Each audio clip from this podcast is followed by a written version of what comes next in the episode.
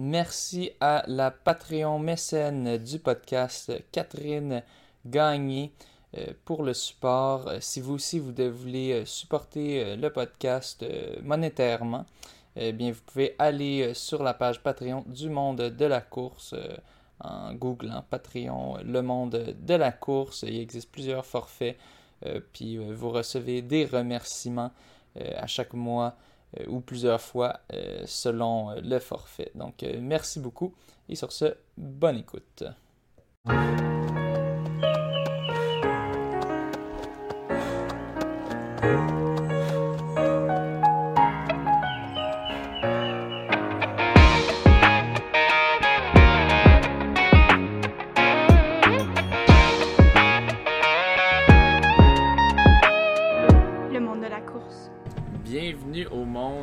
Course. Cette semaine, j'ai le plaisir de recevoir Pierre Fauché.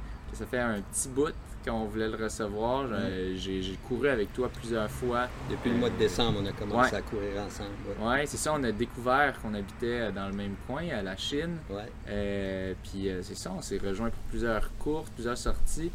Puis euh, je me souviens, je me souviens plus c'était quand exactement, mais printemps ou avant le printemps, peut-être fin de l'hiver, on s'était jasé, j'avais dit je voudrais te recevoir au podcast, mais ce serait cool d'attendre quand on pourra le faire en personne, dans ma cour. Exactement. Euh, puis bon, le moment est arrivé. Donc euh, merci beaucoup d'avoir répondu à l'appel. Merci. merci pour l'invitation, ça me fait plaisir. Ça, nous fait super plaisir de te recevoir.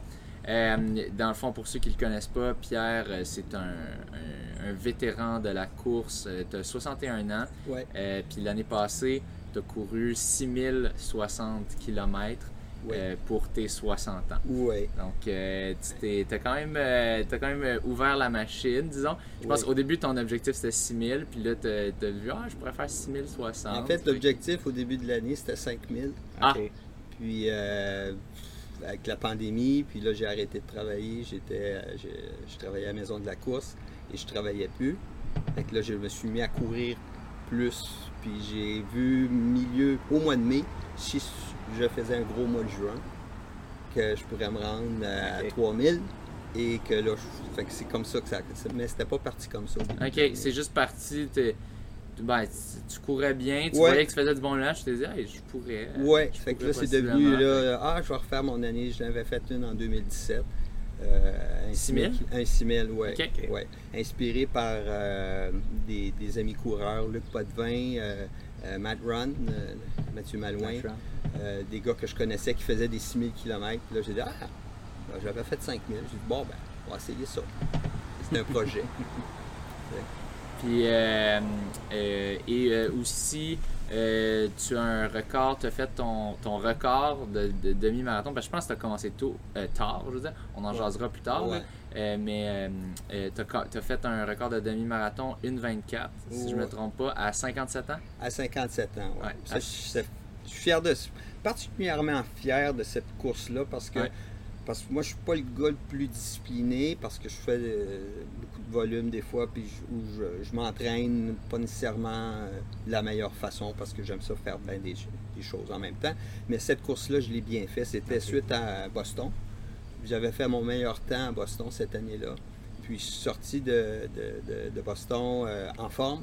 Puis là, j'ai dit, ah, je vais m'entraîner comme il faut les, pour cinq semaines pour faire le demi de Longueuil. Puis j'avais abaissé mon temps graduellement depuis quelques années. Mes temps avaient remonté. Et j'avais fait un, temps d'une 24-28 à 51 ans. Et puis là, ben, quand je suis rentré pour ce demi-là à 57, j'ai dit, tiens, je vais essayer de battre ce temps-là. De battre ton Puis je l'ai battu euh, de 17 secondes. Oh, Mais ça, c'est quand même, le entre, c'était 51 qui datait? Euh, t'avais 51? Ouais, ouais, 6 ans. Là, tu as essayé 6 ans plus tard. Mais tu sais, entre 51 et 56, 57, là, il y a un gap. Il y a, il y a, un bon gap. puis il y a beaucoup de millage entre les deux. Puis il y a, il y a eu des up and down. Mais Puis entre, dans ce temps-là aussi, j'ai commencé à faire de, de, la trail en 2015. Je faisais beaucoup d'endurance. Tout ça a, fait que cette année-là, en, 2017, là, ça restera ma, ma, plus grosse année parce que j'ai fait cette course-là, puis j'ai bien réussi à Boston j'ai fait aussi 6000 km. Puis, fait que, tu sais, j'ai eu des, une bonne année. Grosse année. Puis ce, demi-là, par contre, je suis content parce que, tu sais, c'est 359 pour ceux qui connaissent les paces. C'est 359 de. 350. Ah, ben oui. De, de, de, du kilo? Du, du kilo. Fait que, okay. je suis content. C'est une belle pour. Juste en bas de 4 flats. Ouais, juste, ouais, ouais, ouais. Puis tu euh, as aussi, euh, il y a certaines personnes qui te connaissent peut-être, tu as été longtemps l'organisateur du MRSQ, tu avais pris le relais, euh, puis tu l'as été de 2012 à 2017, si je me trompe pas? 2018? Ouais, 2012 à 2018. Ouais, fait que course classique, vraiment qui fait euh, ben, MRSQ, c'est Mont-Royal Summit Quest. Exact. Euh, puis dans le fond, ça se termine au Mont-Royal, puis ça part dans, dans l'ouest de l'île. Exact. Euh, ou, en fait, ça part du Mont-Royal pour ceux qui font le sang? Pour le sang, ça part du Mont-Royal. Ouais. Ça en va jusqu'à Beaconsfield et tu reviens. Ça fait 100 km. Puis le 50 km part, de, Beaconsfield. de Beaconsfield. Puis tout le monde finit au, au chalet du, du Mont-Royal. Du Mont-Royal, oui. Une, course que, j'ai beaucoup d'amis qui ont fait et qui ont beaucoup apprécié. Écoute, oui, moi je l'ai découvert par l'entremise de mes amis coureurs dans mon club euh, Phoenix, euh, dont je suis membre depuis 2009. Puis euh, j'avais des amis qui la couraient, qui faisaient le 100 km. Et puis qui me disaient tout le temps, Pierre, pourquoi, pourquoi tu fais pas ça? J'ai dit, no way. je faisais des marathons. Puis euh, j'ai dit, non, moi, le marathon, je n'ai assez, jamais je vais faire plus qu'un marathon. Puis naturellement, tu dis ça, puis. Alors, c'est comme ça que je suis. Puis la raison que je l'ai euh, pris, cette course-là, c'est que je la courais en 2012 pour la première fois. Je m'étais entraîné, puis l'organisateur à l'époque euh, a cancellé la course, ah. deux semaines avant la course. Ah, des raisons personnelles, professionnelles, il dit, je peux pas la faire. Il a donné l'argent à tout le monde. Il y avait comme 30 coureurs. Puis ben moi j'étais prêt. Alors j'ai dit ben je vais la faire pareil. J'ai dit ben peut-être que je, ça te dérange-tu si je l'organise, si je la fais. C'est ça. Alors je l'ai fait cette première année-là. On était une vingtaine de coureurs. Puis l'année suivante, avec son, son, son blessing, il ne voulait plus la faire. J'ai dit ça serait le fun de la continuer cette course-là je vais l'organiser. Euh, et puis là, ben, j'ai monté jusqu'à peut-être 100 coureurs. Oui, non, ça, ça a grossi. Oui, ça a grossi. Monde à la fin. Oui, puis j'ai. Ben, à la fin, c'est pas fini, mais non, ben, à la fin, avant que tu donnes le relais. Oui, c'est ça. Puis les, je l'ai redonné, là, je l'ai repassé à trois autres euh, coureurs parce que je voulais pas que, que, ça meure, dans le fond. Parce que moi, j'ai. J'ai adoré faire ça. Je ne suis pas un directeur de course, mais je le suis devenu en, ben en organisant cette, euh, cette course-là c'est vraiment une belle expérience quand tu peux vivre ça, puis de, de, voir euh, les gens euh, s'entraîner pour ça, mm-hmm. puis faire leur premier 50 km ou leur premier 100 ou revenir, faire des records. Écoute, il y a toutes sortes d'histoires dans les 5 ans que, je l'ai fait. Là. on a envoyé euh, Samuel Trudel, qui est un de nos bons coureurs au Québec. Ben, il, a fait un, record de parcours. Et son temps, c'était le deuxième meilleur temps au Canada cette année-là. Alors, le, président de l'Association des ultramarathons sur route du Canada m'avait contacté. Il dit Comment je peux faire pour contacter euh, Samuel Trudel? Il dit euh, Je vais le mettre sur l'équipe canadienne. Oh, Samuel est allé en Chine. Il est allé faire le 100 km en Chine, qualifié avec. Puis moi, j'ai dit Ben, je savais pas que tu pouvais se qualifier. Mais oui, oui, euh, c'est reconnu, votre course est reconnue, on a les résultats, puis euh, tu sais. Fait que ça, c'en est une histoire. Autant que des gens qui ont fait leur premier 50 km, fini en pleurant, puis qui n'avaient jamais pensé qu'ils pourraient faire ça. Moi, je disais tout le temps à quelqu'un, si tu as fait un marathon, 42.2, c'est juste un autre 8 km. Tu vas courir un peu moins vite, mais tu vas le faire. je dirais 99% des gens ont réussi. Ah, je pense que le temps a moins d'importance aussi hein, quand on tombe dans l'ultra. Parce que souvent, 42, tu, te donnes un objectif quand même de temps. Mais à partir de 50, tu dis, bah, on va le faire. Puis, euh. Oui, ben, c'est un peu pourquoi j'ai commencé, moi, les ultras. Parce que tu regardes tout le temps ta montre. Tu tes temps. On vient de parler de mon demi-marathon, mais là, c'est à seconde. Quand tu fais de l'ultra, ben c'est différent. C'est sûr, quand tu es un élite, c'est à seconde aussi. Les gars se compétitionnent, là.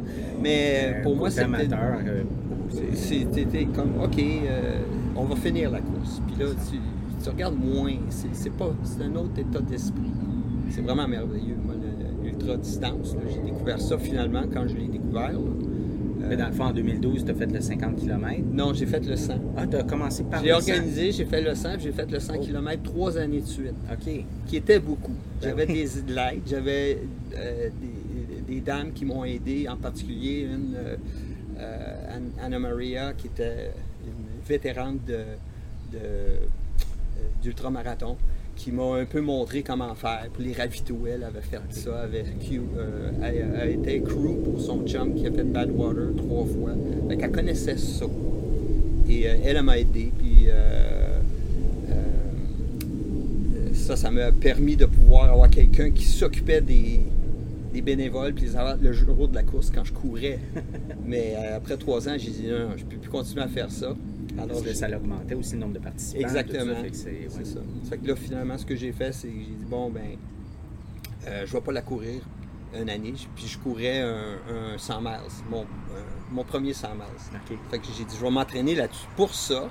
Et le MRSQ, c'est fini, je ne vais pas le courir, mais je vais l'organiser. Puis là, je suis, là, j'ai vraiment pris mon chapeau de directeur de course. Parce que là, j'étais plus présent. Puis euh, j'étais dans ma voiture toute la nuit à suivre les coureurs. J'avais un ravito mobile. Euh, puis euh, ça que, tu sais, c'était. Ouais. Puis euh, finalement, parce qu'on est encore dans l'introduction, ouais, euh, on fait une bonne longue intro. Ouais. Euh, tu as couru, tu te fais chaque année le marathon de Boston, tu l'as fait en virtuel. l'année passée, oui. L'année passée. ça s'est fait depuis, tu m'as dit que tu as commencé en 2008, puis que ta streak est dure depuis 2010, je crois. Oui, j'ai manqué 2009. Ouais. Et depuis 2010, là, je les ai toutes. 2009, c'était-tu l'année du bombing? Non, ça c'était en 2013. OK. okay. Que tu étais là. Mais que c'était. Ah oui, mais c'était après. Euh, ça s'était pas arrivé avant que. Non, après que tu sois arrivé, dans le fond. Ouais. Euh, oui, La, la, oui, non, non, moi j'étais. Ouais, toi, t'étais dans. Je me souviens, on en jasait. On, a, on en jasait, j'étais à l'hôtel avec mon, mon, mon chambreur, co-chambreur, puis on n'était pas au courant. Les gens nous appelaient pour nous demander comment est-ce qu'on était, puis on disait, ben, on, on, va bien. Moi, j'allais pas particulièrement bien, j'avais pas bien fait. Ça fait que si on m'avait demandé, j'aurais dit, ben, ça va bien. J'ai pas eu un bon marathon, mais non. Puis mon co-chambreur, lui, c'était le contraire. Il avait fait un PB. Fait son fils l'appelle, puis il dit, papa, il dit, comment ça va? ça va super bien. Tu fais un PB. Non, mais comment ça va? Es-tu correct? Ben oui. Ben non, mais ouvre la télévision. C'est comme ça qu'on a appris. On a vu ça. Fait que c'est ça, toi, t'aimes, t'aimes, t'aimes courir, t'aimes faire des courses, euh, surtout euh, endurance, disons, marathon. Euh, demi, c'est quasiment ton plus court que, que tu aimes faire. ben, j'aime, j'ai fait des simples, j'ai fait quand même des bons 10 km pendant quelques années, là, au début de ma cinquantaine. Puis là, 37,5 mon, mon PB là-dessus. Ça fait que j'aimais ça, mais je trouve ça très souffrant. Ouais. C'est 5 10, là, vous savez, là, c'est, tough. C'est, c'est, demi, je trouve, c'est le sweet spot. C'est long, mais pas trop long. Puis tu peux quand même pousser. Marathon, ben c'était marathon. Puis après ça, ben, les ultra-distances, c'était un autre nom. Euh, fait que, ben, en suivant, en terminant cette euh, introduction, euh, je vais te poser la, question que je pose à, tous mes invités que je reçois pour la première fois. C'est-à-dire, comment es-tu entré dans le monde de la course? Avez-vous cinq minutes? on, a, deux heures, là. je dois ça, je dois ça à mon père, mon père Richard, qui a 93 ans aujourd'hui. Et puis, c'est vraiment grâce à lui. C'est comme ça que j'ai commencé, euh, parce que je courais pas euh, étant jeune. J'étais un skieur quand j'étais jeune.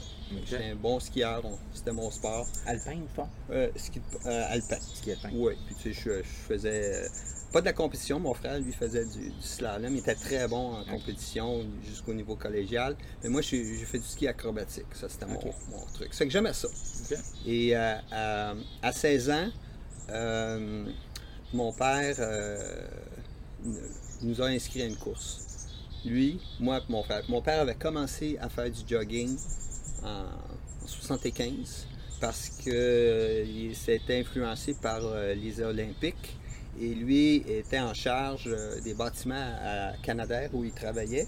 Et le comité olympique l'avait approché, avait approché Canadair. c'est lui qui était en charge de ça. Ils ont dit Pouvez-vous nous trouver un hangar pour installer des, faire une installation pour les athlètes, pour qu'ils s'entraînent donc, il y avait une piste de 400 mètres. Pierre Léveillé se souvient de ça. C'est Pierre Léveillé qui est euh, mon patron chez Endurance, qui est un athlète euh, olympique. J'en parlais l'autre jour. Il disait Ah, oui, oui, je me souviens de ça. que son record vient de se faire battre. Ça, oui, oui, exact. Et euh, alors, euh, mon père allait là, puis il m'avait amené là, puis là, j'avais vu des athlètes s'entraîner. Et puis lui, ben, il a commencé à faire du jogging. C'est un coureur du dimanche. Puis il courait, ben, moi je courais pas, je le regardais partir courir. Puis à un moment donné, tu sais, euh, là, il nous a inscrits. Il est revenu avec un pamphlet, il dit Bon, il dit, je vous ai inscrit, moi et mon frère, tu sais. on avait les cheveux longs, on était un peu, on était ado, on était sportif. 16 ans. OK. 176. Je, suis, né en 1960, c'est que j'ai 16 ans.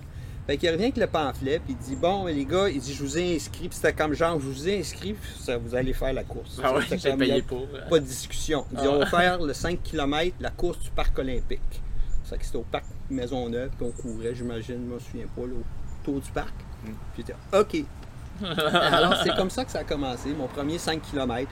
J'avais fait, je pense, 26 minutes, puis j'étais vraiment crevé, mort. J'avais trouvé ben ça très difficile. Ah, un peu plus lent que 5010 kilos. Tu sais, mais vraiment juste aller. Puis t'avais jamais couru. J'avais jamais couru, mais au secondaire, j'avais un prof. On avait fait à un moment donné une course. Il nous faisait faire des laps dans le cours d'éducation physique. Mm. Puis on a fait une genre de petite course. Puis j'avais fini premier. Ah. Et puis, euh, ça comme. Ah! Puis là, le c'est bon. Puis là, mes chums ont dit, non, t'es bien vite, faut Puis euh, ça, je me souviens de ça. Avec les cheveux longs. Oui, oui, oui. Puis euh, bon, ben, OK, je, pas plus que ça. J'étais en forme, tu sais, quand même, tu sais. Mais euh, je m'entraînais pas, je faisais pas de l'athlétisme.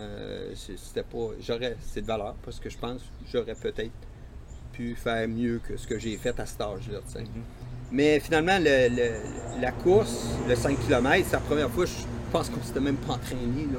On est juste allé pour le couru comme bien du monde fond. Ouais. Alors c'est comme ça. C'était la première. Puis là, après ça, là, j'ai pogné le goût. Puis là, j'en ai fait euh, j'en ai fait plusieurs. Après ça, c'est toi qui as décidé de t'inscrire C'est moi qui. Ben, on s'inscrivait ensemble. On a fait plein. Mon père, on y allait ensemble. puis là, on a fait, on couroyait les, les 5 km un peu partout. On a fait, euh, il y, en, avait plusieurs. Là. Est-ce que ton frère, a... oh, excuse-moi, je te est-ce que ton frère a accroché aussi? Non. Ah non, ok. Il n'a jamais accroché. Je continué avec Il n'aimait pas ça. Puis il, a pas, euh, il, est très très sportif, puis, mais c'est un gars qui a fait du vélo de montagne euh, au, niveau, puis euh, la planche à neige. Il fait des affaires plus. Il est plus tough pour ça, il est très fort.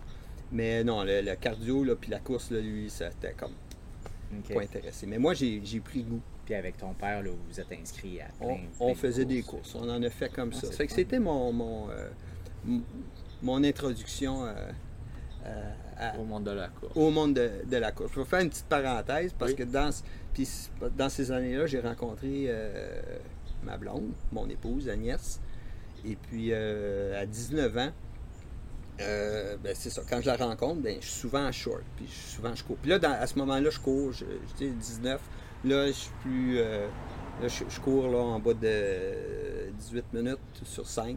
En m'entraînant seul. Oui, oui, en m'entraînant seul. C'était quoi ton millage environ par semaine? combien de temps tu courais? Je, je partais puis je courais vite tout le temps. C'était un peu mon, affaire. J'avais pas de coach, j'avais pas personne. je faisais juste courir puis j'aimais la sensation.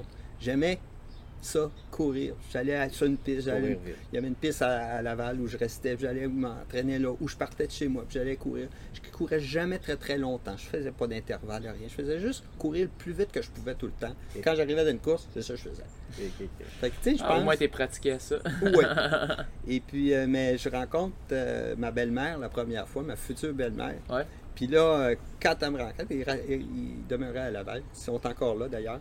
Puis la première fois qu'elle me rencontre, j'étais en short, puis elle dit Ah, puis elle voyait que je courais. elle dit Ah, elle dit euh, Tu cours tout le temps, toi Elle dit T'es comme le petit bordelot. Euh, le petit bordelot étant Alain Bordelot. Fait que moi, quand elle me dit ça, Alain Bordelot, qui est notre. Euh, les gens vont reconnaître Alain, le, recordman du marathon au Québec. Puis moi, ben, je, sais pas c'est qui ça, Alain Bordelot. Je connaissais pas. Je connaissais pas le monde du marathon, tu sais, en dehors de mes petits 5 km que je faisais. Puis là, elle a dit Ah, ben c'est notre voisin, il reste en arrière, là. Ah. Donc, c'était un voisin. La famille Bordelot était voisin de la famille de ma femme. Puis il les connaissait depuis toujours. Puis Alain, ben naturellement, courait dans le coin. Puis en 79, était déjà rendu. Euh, à un haut niveau, il y avait probablement déjà des records québécois d'établis. Fait que tu peux t'imaginer quand il voyait courir, il devait partir de chez lui, peut-être juste faire ses jogging, tu sais, mais elle dit, on ne sait pas, elle dit, il est vraiment bon. il ne savait pas comment bon il était, mais elle dit, c'est notre coureur, là, c'est notre, à Laval, là, dans notre coin, tu sais. Ça fait que ça, j'ai trouvé ça drôle. J'ai rencontré Alain seulement plusieurs années plus tard. T'as pas pu jogger avec lui, malheureusement. Non, j'ai jamais, jamais je savais même pas c'était qui. Puis là, après ça, j'ai su, ah, ok, c'est lui. là, ben, j'ai vu son nom passer à travers. Quand j'ai recommencé à courir, là, ben là. Euh, puis éventuellement, ben, on, a, on s'est connus.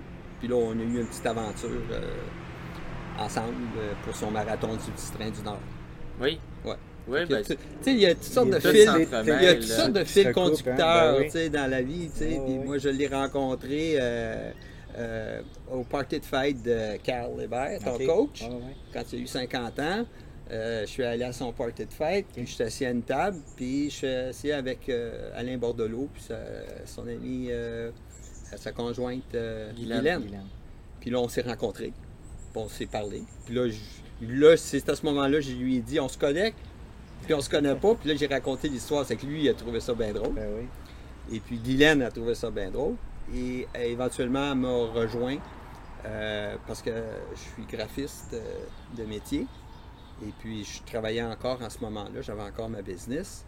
Et puis, elle m'a contacté ben, Alain m'a contacté puis dit j'ai un projet, j'aimerais ça te rencontrer. Tu es graphiste, tu es coureur, puis j'aime ça ce que tu fais. Puis il dit j'ai un projet de course à pied. Il dit on peut se rencontrer pour un café?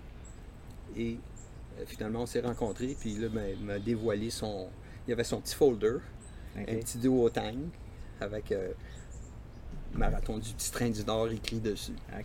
puis c'est là qu'il m'a dévoilé, il dit c'est top secret, là, mais il dit euh, on part un, un marathon.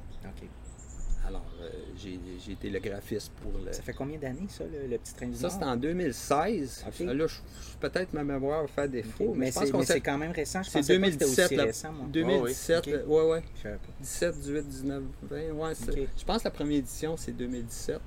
Peut-être que je me trompe d'une année. Mais euh, c'est encore très jeune. Mais ouais, c'est ça, c'est toi qui, qui, a fait le logo. J'ai euh. fait le logo, euh, la médaille, designé le chandail, le kit, le site web. on, a tout fait, j'ai tout fait le, le, graphisme pour le, start, pour le, lancement. Puis je l'ai continué à, faire des upgrades, puis de refaire les chandails pendant quelques années. Puis éventuellement, ben, j'ai avant la pandémie, je voyais que je, laissais, j'avais laissé la business, puis j'ai proposé à Alain euh, de peut-être qu'il pourrait se trouver euh, un autre graphiste, puis il a trouvé une jeune, une jeune fille qui, elle, a pris la, pris la relève. Puis toi, c'est ça, t'es, euh, à l'époque, étais-tu retraité euh, du graphisme ou euh, Ben ça, en 2017, euh, quand j'ai quand j'ai pris le mandat d'Alain, je travaillais encore. j'avais encore de la business. J'avais un gros client. je travaillais chez moi. J'avais fermé, j'avais eu, eu toutes sortes de choses en 35 ans de métier, là, mais rendu à ce point-là en 2016, ça commence à tirer à sa fin. Puis euh, je travaille de chez moi, mais j'ai un gros client avec un collègue, euh, les biscuits Leclerc. Peut-être que vous connaissez ça, les bars, les biscuits. Yum yum. Fait que, euh, bon, je faisais des packaging, on a fait des promotions, habillé les kiosques pour le Festival d'été de Québec. C'était un gros client, on faisait plein de choses. Puis je faisais, c'était un one-man show pour ce client-là. Je faisais tout. là, j'avais, on avait rajouté d'autres, d'autres directeurs artistiques, d'autres designers, mais c'était un bon client. Puis en 2017, on a perdu, on perdait le client tranquillement, pas vite. Puis moi, ben, je perdais ma, mon Steam tranquillement, pas vite. C'était ma plus grosse année où j'ai fait d'ailleurs mon, mon PB sur Denis, 6000 km. Mais ça fait côté course, ça allait super bien, mais côté business, ça allait moins bien. Puis là, je, fait que là, j'ai. Tu perdais le goût, là, aussi. Tu sentais la retraite. Oui, ben, c'est ça. Quand vous n'êtes pas rendu là. Mais tu sais, quand tu arrives dans. C'est ça, dans la cinquantaine, 52 ans, là, j'ai donné un go. J'ai reparti ma business. je savais que j'avais pas le temps d'arrêter. Mes filles étaient encore à la maison. Euh, c'était des responsabilités. C'était pas le temps de dire ah, je prends ma retraite. J'avais pas les moyens de faire ça. Rendu à 57, j'avais pas plus les moyens, mais j'étais tanné.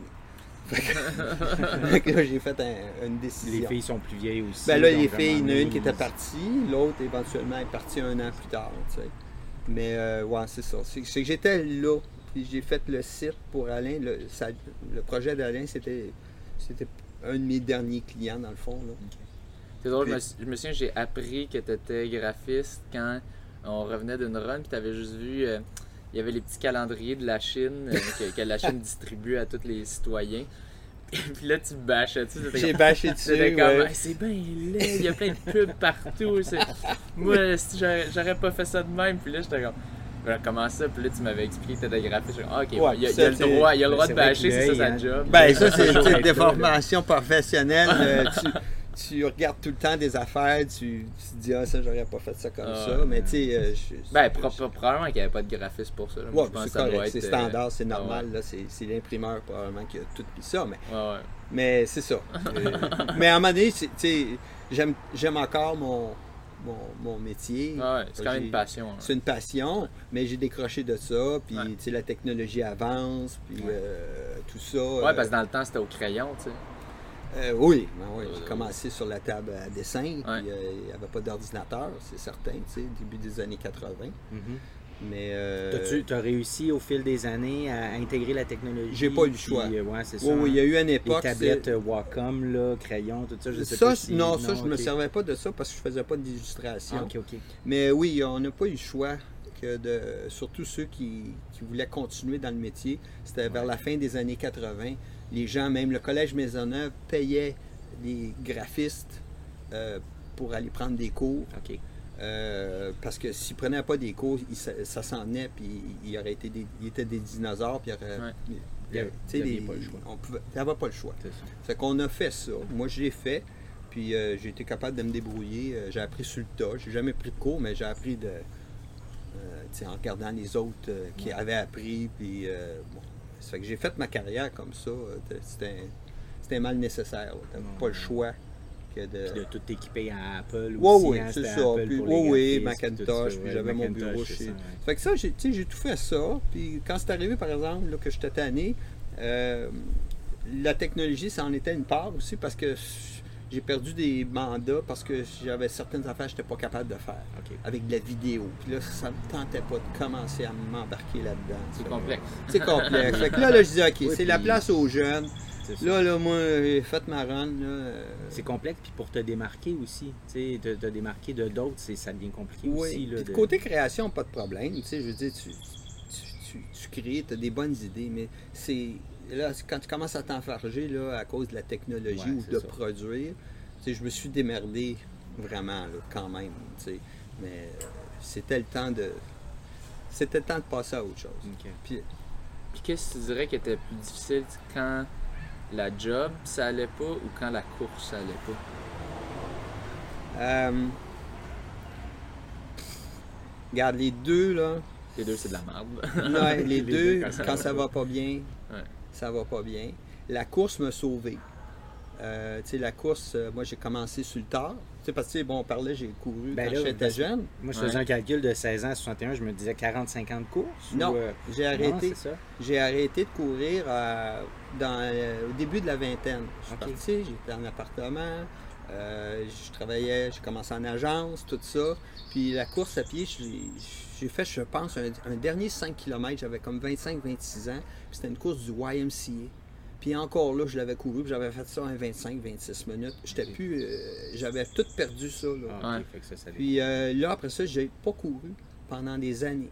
C'est pour, ça que moi, dans ma tête, tu as commencé tard. J'ai commencé, j'ai recommencé. Ouais, c'est ça, à, 40, à 46 ans. Ah, ça. À 45 ans, je me suis réveillé. Je pesais au-dessus de 200 livres.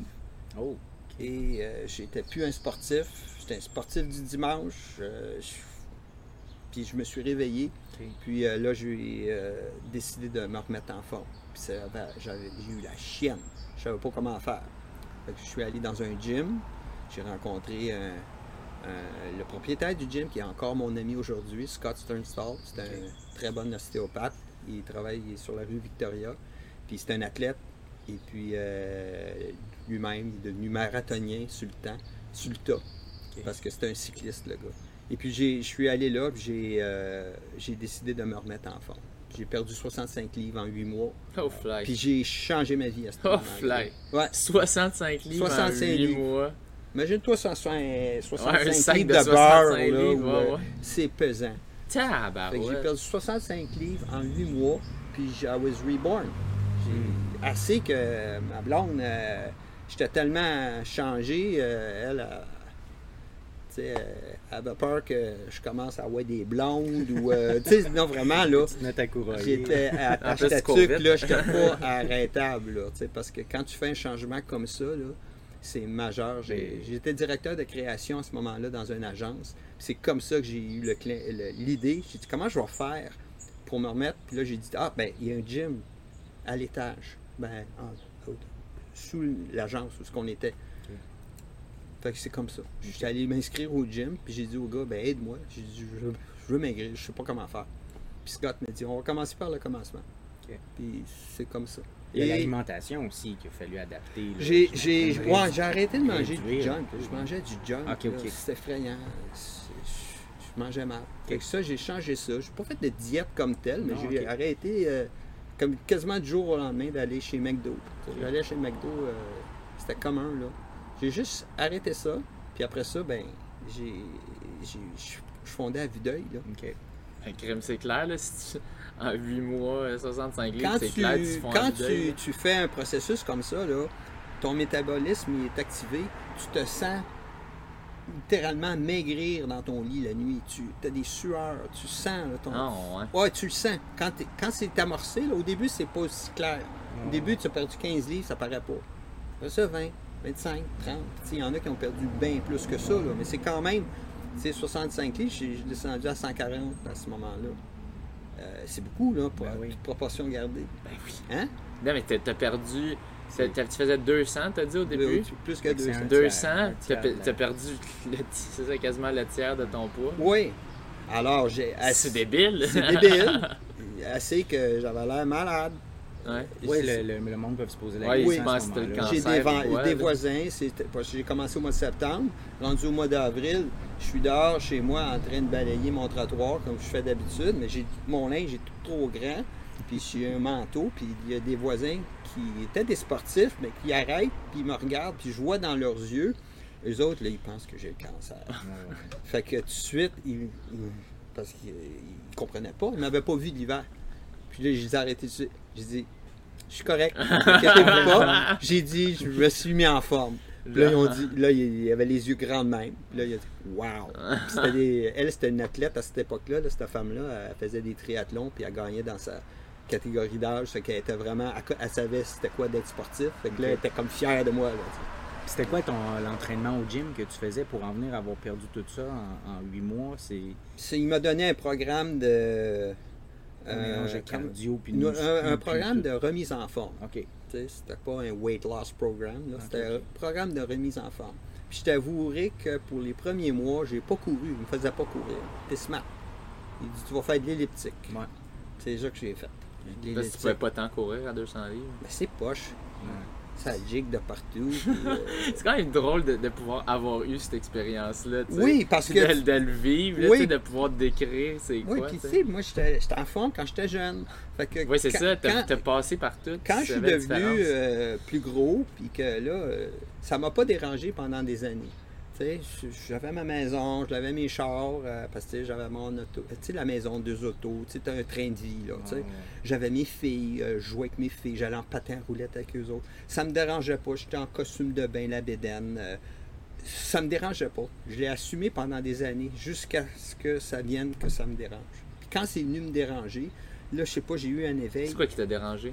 Ben, c'est arrivé pendant un été. J'étais allé en vacances, j'ai fait l'erreur d'aller en vacances avec du monde plus jeune que nous autres. C'était des voisins, mais tu sais, on arrive à la plage, puis les gars, ils avaient tous 10 ans plus jeunes que moi. Moi, j'avais 45, les gars ont 35. Ils étaient tous plus en forme, puis c'était comme ça, Là, arrivé. t'étais comme complexé. Été complexé, je gardais mon chandail, puis là, j'ai dit, Ah, qu'est-ce que c'est qui t'est arrivé, Pierre? J'ai eu un éveil, j'ai vraiment eu. euh, Puis là, là, là, c'est venu me chercher. Puis là, je te dis, c'était quasiment en en pleurer. euh, je me disais, mais jamais je vais retrouver ça, cette sensation-là, que j'avais quand je courais, quand j'étais jeune, quand j'étais. Que tu files. J'étais léger, puis tu cours, tu sais. Tu sais, toi, tu es un coureur élite, tu le sais encore plus. quand tu pars, là, tu fly. Mm. Moi, je fly aussi, mais à ma vitesse à moi. tu sais, c'est un, feeling. Hein? Les coureurs, on découvre ça à tous les niveaux. Puis ça, là, je le faisais plus. Puis j'étais certain que je ne retrouverais jamais ça. Parce que je ne savais pas par où commencer pour, euh, pour perdre de poids. Ouais. Fait que. Ben, c'est ça, quand tu es rendu à un extrême, tu, te dis comment je peux commencer, je peux Ouais, puis là, tu dis comment je me suis rendu là, comment j'ai fait là, c'est qu'est-ce que j'ai fait? Puis là, je sais qu'est-ce que j'ai fait. Ok, j'ai mangé comme un cochon. j'ai arrêté de faire du sport. C'est ça. Mais là, qu'est-ce que tu fais pour, euh, pour réparer ça? Ben là, j'ai rencontré Scott, puis Scott, il était super parce qu'il était tellement fin, puis il dit, il, dit, panique pas. Il dit, tu sais, puis j'avais montré une photo de moi quand je courais, j'étais jeune. Okay. J'avais des abs. Puis euh, j'étais en chess. C'est une photo que je mets sur Facebook des fois. J'ai comme 19 ans, puis je suis en train de faire une course. Puis il dit, tu sais, Pierre, il dit ça, là, c'est encore là. C'est en dedans de toi, ça. Puis les, muscles, ils ont une mémoire. Puis il dit, on va aller chercher ça. Puis ça va se faire graduellement, panique pas. Puis c'est comme ça que. C'est comme ça que j'ai. Clairement, ça a marché. Oui. Puis, tu sais, j'ai été discipliné, mais aussi obsessif. Parce que quand j'ai commencé, là, c'était, j'allais au gym le matin, une fois, trois, quatre fois par semaine. C'est devenu cinq fois par jour à toutes mes, journées. Puis après ça, c'était quand c'était parti, là, j'y allais le matin, mais j'y allais sur l'heure du midi. Puis j'étais un cadre. deux fois par jour? Ah ouais. Puis tu sais, j'étais directeur de création, c'est que moi, là, je partais avec mon sac, je m'en allais au gym. Je ne demandais pas l'heure à personne. Ah, j'avais des employés, ça fait que... j'allais au gym de 8 à 9, je rentrais à 9 heures. J'avais des heures plus, euh, plus, lousses. que quand j'étais à mon compte ou ce que je travaillais 10, euh, 12 heures euh, par jour. fait que j'ai profité de ça. De ça. C'était vraiment le, ça qui a fait que je me suis repris en main puis que j'ai recommencé. Mais comme je disais, j'ai fait de l'elliptique, j'ai commencé à courir dans l'année. Puis j'ai fait mon premier demi-marathon en 2016. C'était le, demi de Scotia. Oui, le Banque Scotia. Le Banque Scotia. Euh, puis à ce moment-là, ça s'appelait le, euh, le MTL, le 21 KMTL. OK. 21 km, mais KMTL pour Montréal. C'est le même qui l'avait bâti, avait un beau chandail. Puis euh, c'était mon premier demi, plus battante. Ouais, parce que n'en avais pas fait avant. J'en avais pas fait. Puis c'était sur un, défi, un Go Gym. J'avais couru 17 km un, un samedi. J'étais arrivé au gym, j'ai dit, j'ai couru 17 km. C'est cool. Il dit, pourquoi tu ne cours pas un demi? ben, non, c'est trop long. C'est juste 4 de plus. Ah c'est comme ça que j'ai ben fait mon premier demi. Fait que deux semaines avant. C'est exactement la même chose que quand tu dis un, marathon, c'est 42, puis c'est exactement 8 de plus. C'est exactement la même proportion. C'était. Oui, ouais, c'est vrai, dans le fond. C'est vrai. Puis lui, il était comme, viens là. J'ai dit, ah, OK, bon. Je me suis inscrit. Mais là, j'avais jamais fait cette distance-là. Ça fait que deux semaines avant, me connaissant, j'ai dit, ben, il faudrait pas que je plante quand je vais le faire la première fois. fait que deux semaines avant, j'étais à la Chine. Je suis allé à Ville-la-Salle, pas loin de où il y a les, euh, les vagues pour faire. Euh, oui, pour la, la, vague à Guy. La vague à Guy. Même probablement juste à côté. Je suis allé me porter une bouteille d'eau dans une poubelle que j'ai déposée. Je suis retourné chez nous, puis là, j'ai dit à ma blonde, j'ai dit, je m'en vais courir mon premier 21 km. Puis j'ai couru. Je me suis timé, puis j'avais fait 1h43. Euh, puis j'ai fait finalement 1h42 quand j'ai fait la, course. C'était ma première année de course. Puis là, là j'étais, je suis parti sur une galère cette année-là. Puis rendu au mois d'octobre, je courais en bas d'une heure, 1h30. OK. Fait que j'ai fait une progression. Ouais. Une, une, 42, t'as dit ton premier? Une 42. Ben, ton officiel, ton premier officiel. Après ça, une 47 à Ottawa, il faisait chaud. Puis là, j'étais découragé. Je reviens au gym. Puis là, Scott, il dit J'ai dit, ah, j'ai pas bien fait. Ben, il dit, c'est pas grave. tu commences. tu vas en avoir des bons, tu vas en avoir des moins bons. Puis là, ben, j'ai amélioré après ça. Euh, chaque demi que j'ai fait. Jusqu'en bas d'une 30. Ouais, une 29-50, c'était à Boston. C'était le demi-marathon de le BAA euh, Half Marathon. Puis à ce moment-là, j'avais commencé à entendre parler du marathon de Boston. J'avais pas fait de marathon. Puis jamais je ferai Boston. Donc, le plus près que je peux me rapprocher de faire le marathon de Boston, c'est d'aller courir le demi à Boston. Le demi, faut-tu se qualifier? Non, mais il est, je pense qu'ils le font encore. Ben là, sûr, avec la pandémie, ça n'a pas eu lieu. Là. Mais c'est un demi bien, bien populaire. Ouais. C'était la mi-octobre. Puis moi, ah, ok, c'est pas en même temps Non, c'est ça, c'est à l'automne. Puis il était très populaire depuis des années, puis ça se remplissait très rapidement. D'ailleurs, quand j'en ai été entendu parler, j'avais épuisé les demi-marathons au Québec, je savais pas où aller. Puis là, il y a quelqu'un qui m'a parlé de cette course-là, je me souviens plus qui. Et puis, euh, il était plein. Mais je pouvais rentrer en me joignant à une équipe. C'était Dana Farber, c'était pour la recherche sur le cancer. Mhm. Fait que je me suis joint. Il euh, fallait que je lève, euh, fasse une, levée de fonds. Fait que j'ai ramassé 750$, puis ça m'a eu une inscription puis un t-shirt, puis j'ai couru pour eux. C'était drôle. J'étais arrivé là-bas, puis on a pris une photo de groupe. puis c'était mon, ma Pour que l'association fait. oui, oui, c'est ça. puis j'avais fait mon, mon, mon, temps. J'étais content. Ah ouais. As-tu euh, déjà intégré des. Euh, fait des programmes d'entraînement en course à pied, propres à la course à pied ou, euh? Jamais des programmes officiels, mais tu sais, j'ai c'est mes programmes à, la pierre. Oui, c'est ça. Mais euh, ben, puis avec ton, ton coach ben, avec mon coach, euh, Scott, non, ben Scott, pas vraiment. Non, parce Scott, c'était de la remise en forme. C'était de la remise en forme. C'était mon entraîneur au gym. Puis euh, après ça, on est devenus amis. Puis c'est lui, je vais voir, c'est mon ostéopathe maintenant. Parce que. Puis on s'entend bien.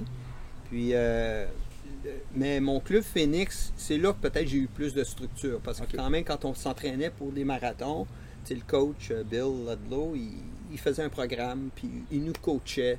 que ça m'a donné de la structure pendant des années. Je n'étais pas le plus discipliné. Tu as fait de quelle année à quelle année? Avec eux, avec Phoenix? Ben avec Phoenix, avec eux, mais... Ouais, en 2009, mais j'ai été intense jusqu'en 2017. Quand j'ai commencé, euh, on parlait tantôt de la retraite, finalement, moi, j'ai j'ai décidé de me prendre une deuxième job. Je, suis allé à la maison de la course en 2017. J'ai commencé en novembre. Puis euh, à ce moment-là, j'ai, je pouvais plus courir avec le club. Fait que j'ai, arrêté. Hmm. Mais pendant, je dirais, 9 ans solides ou 8 ans, le club, là, écoute, je vivais au club. Je courais 5 hmm. jours par semaine avec le club. Fait que je n'avais, j'avais une structure que j'ai perdue à partir du temps que j'ai commencé, il y a eu des changements. Euh, mais euh, cinq jours par semaine, j'étais avec le club. Est-ce que ça a affecté tes performances de, de plus être avec, euh, de plus t'entraîner avec eux? Euh, ben, je, sais pas. C'est une combinaison de choses parce que là, quand j'ai arrêté de m'entraîner plus avec eux, je, je vieillis en même temps, c'est que les, temps sont moins vite. mais j'ai fait d'autres affaires. J'ai continué à refaire mes 100 miles. J'ai fait des grosses choses, des grosses années de course. Mhm. Fait que j'ai fait beaucoup de choses. Et puis pour moi, c'est j'ai juste du fun. C'est ça. C'est que, tu sais, j'ai jamais fait en bas de 3 heures au marathon. J'ai fait 3 heures 5. J'aurais aimé ça casser 3 heures. J'ai jamais, ça n'a jamais donné que j'ai suivi. Euh, un, plan, spécifique pour me dire cette année, là, je fais trois heures. Ou j'essayais, mais. Mais tu faisais d'autres choses. Je faisais d'autres choses. J'ai combiné bien des choses. Fait que souvent, je suis arrivé dans les marathons, puis j'ai quand même fait des bons temps. Euh, puis euh, j'avais fait euh, des grosses courses avant. Fait que, vu mon endurance, ça m'a aidé. Mais, tu sais, mais parce que moi, je suis comme ça.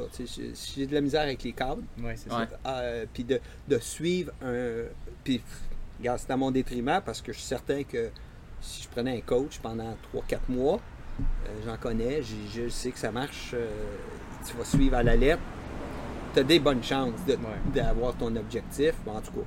Ou d'avoir une progression. Oui, mais j'ai quand même eu des bonnes progressions, j'ai quand même fait des bonnes choses par moi-même, parce que je connais quand même, tu sais, je fais des intervalles.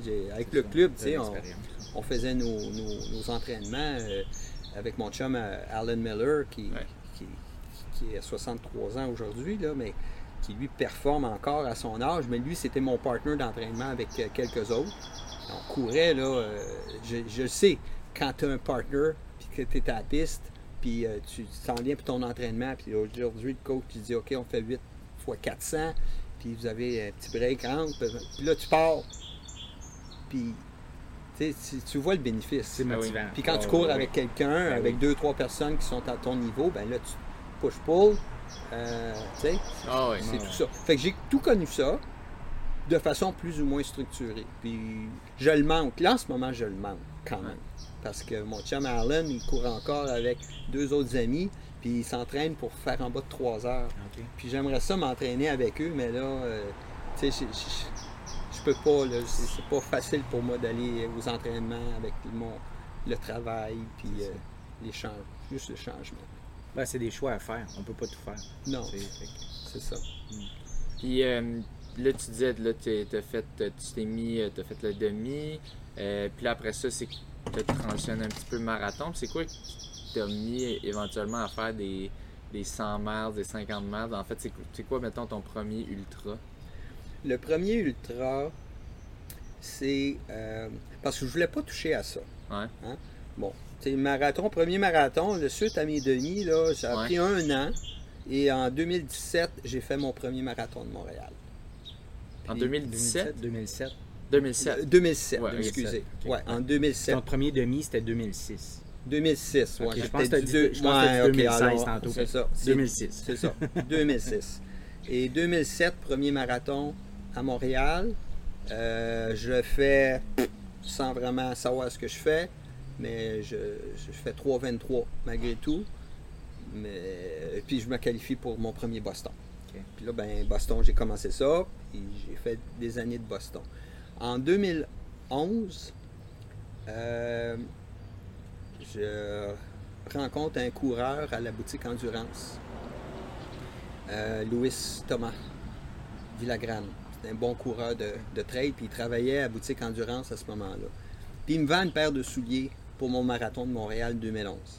Une belle paire de A6 rouges. Puis en 2011, des souliers rouges, il n'y en a pas tant que ça, parce que c'est pas comme... euh, C'est pas, il y a plein de couleurs aujourd'hui. là. Ouais, c'est ça. Et puis, euh, lui, euh, on, on jase comme ça. Et puis, il faisait son premier marathon de Montréal. Puis, bon, son premier, il, dit Ah, j'ai banqué, mais il a fait 2,55 ou 2,56. Pareil, bon coureur. Moi, je fais mon PB à ce moment-là. 3h08, un split négatif. Super content. Je vais le revoir à la boutique après, puis on se parle de nos marathons. Puis là, il me dit Hey, il dit euh, Je fais un événement de course. Euh, je vais te mettre sur Facebook euh, si ça te tente. Il dit J'appelle ça le défi monumental. Mental en, en guillemets. Il dit C'est sur le Mont-Royal. Puis euh, il dit euh, Moi, je le fais. Puis c'est parce que je veux faire le défi. Puis j'invite le monde. C'est un Faras. Faras étant une course non organisée. Tout le monde amène son, sa bouteille d'eau puis ses affaires. On se présente puis on court. Et il dit le défi, c'est de faire cinq fois euh, la montée euh, du Mont-Royal, donc euh, à partir du monument Georges-Étienne Cartier, chemin des Calèches, un tour de la croix, tu redescends, ça fait 11 km. Il dit on fait 11 km. Il, il dit moi, mon défi, c'est de le faire cinq fois. Ok. Je pense qu'il avait déjà fait plus que ces distances-là, mais c'était ça le, le- 55 kilos. 55 kilos. Puis avec beaucoup de montées. Avec quand même pas mal, ben, hein, monter cinq fois. Tu Ouais. redescends cinq fois, mais C'est tu montes 200 cinq mètres, je pense. hein. Ouais, Autour de ça. comme ça. Alors, euh, Un kilo. Un kilo de dénivelé, techniquement. ouais. Et puis, euh, finalement, ben, j'ai dit, OK, je vais le faire. Ça me tente de le faire, mais j'en, j'en parle pas dans mon entourage. C'était au mois de novembre. Fait que, puis je savais que mon coach, Bill, il était pas fort, lui, sur les ultramarathons. Il était pas trop d'accord avec ça. Puis il y avait un de nos membres du club, Nestor, qui faisait le MRSQ, le 100 km, il l'avait déjà fait autour de 10 heures, qui est excellent pour un quand même. Puis euh, à 6 minutes de pace, il, était, il aimait cette course-là. C'est un des, de ceux qui me disait Pierre, viens faire des 100 km, viens faire ça. Puis je disais non, non, non. Fait qu'un un peu en catimini, en cachette, j'ai fait le 55 km. Puis c'était la première fois. Ton premier ultra.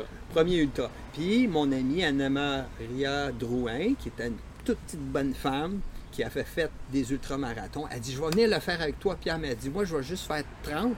Mais elle dit Je vais te montrer comment est-ce qu'on fait ça, un ultramarathon. Ça fait qu'elle arrive avec son auto, elle se stationne sur l'avenue du parc, elle ouvre sa valise. Puis là, elle avait un buffet dans sa valise de char. J'ai dit que c'est ça? Parce que tu sais, tes coureurs, tu fais des marathons. Qu'est-ce que tu prends des marathons? Du Gatorade puis des gels. Tu, sais, tu manges pas. Tu manges pas des sandwichs au beurre de peanut puis des chips. J'ai dit, c'est quoi ça, tout ce bouffe-là? Elle dit ça, elle dit, c'est ça qu'on mange quand on fait un ultramarathon. Elle dit c'était des petits sandwichs de beurre de pinot, euh, des chips, des biscuits, des jujubes, du coke. Du coke? ah oui, du coke. Tout le monde boit du coke des ultramarathons. fait que là, moi, c'était mon. J'ai appris. Ton, ton baptême. Puis c'était un peu mon baptême. Puis c'est ça que c'était ma base quand j'ai fait le MRSQ éventuellement. J'avais. Puis des fruits. Fait que c'est comme ça. Fait, que là, fait que là, je faisais mes tours, puis là, je redescendais, puis je disais, OK, là, il faut que je mange.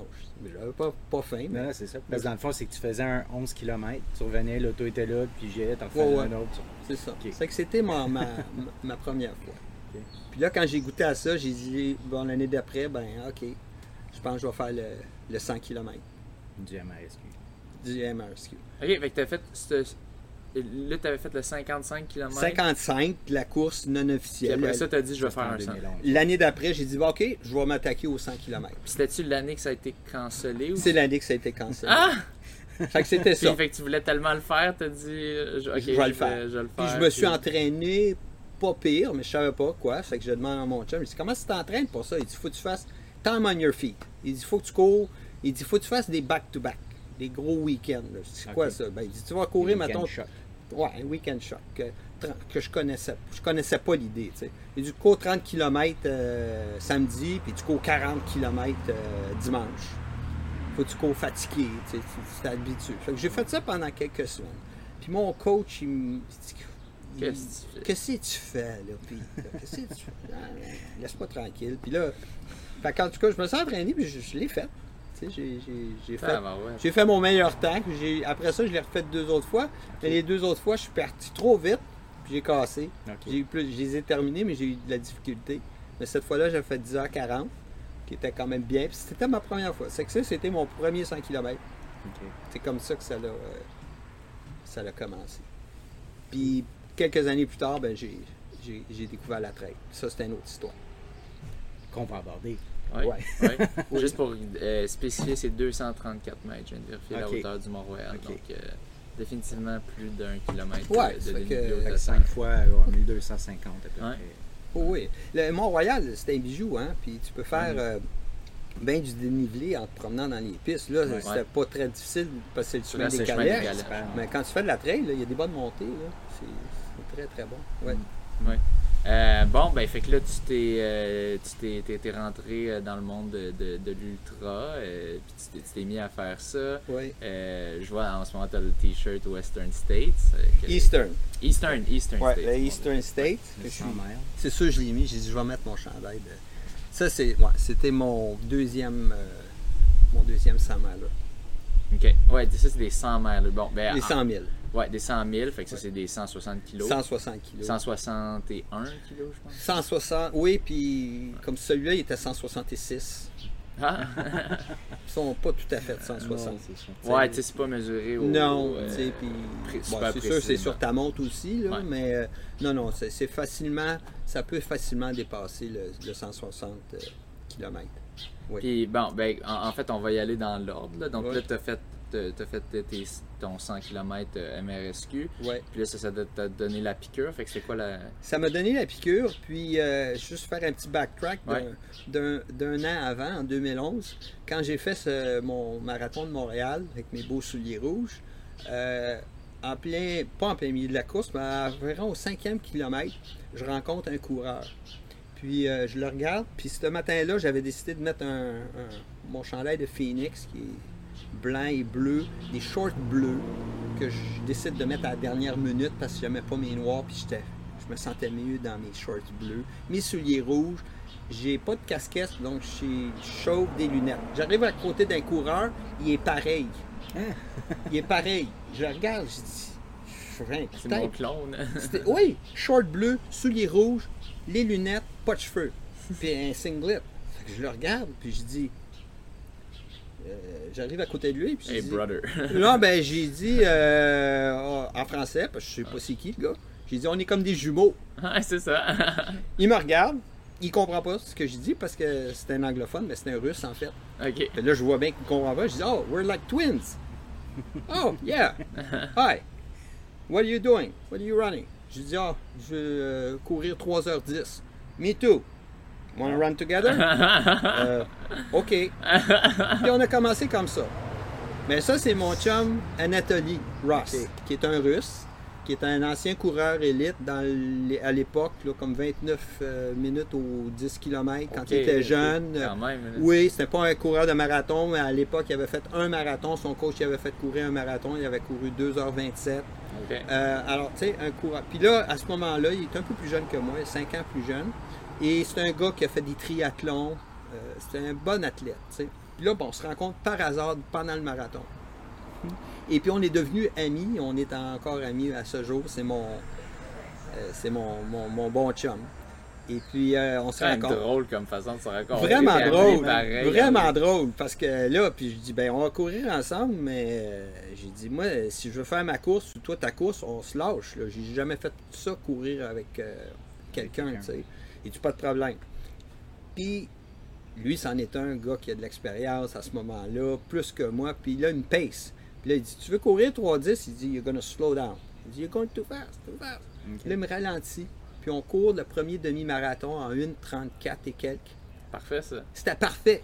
Parce que moi, je courais toujours mes demi en 1,31, 1,32 avec l'espoir de faire 3 heures. Puis finalement, je faisais pas de split négatif. Puis je banquais. Tu devais trouver ça dur, par exemple, de ralentir comme ça. Puis... puis il faisait chaud journée-là. C'était bien fait de euh, Fait que j'ai ralenti parce que sur le pont, au départ du, sur le pont, il y avait dit code rouge, oubliez vos PB aujourd'hui, ah il fait chaud. Puis moi, j'étais là pour un PB. J'avais fait 3-11 à Toronto, je voulais faire mieux que ça.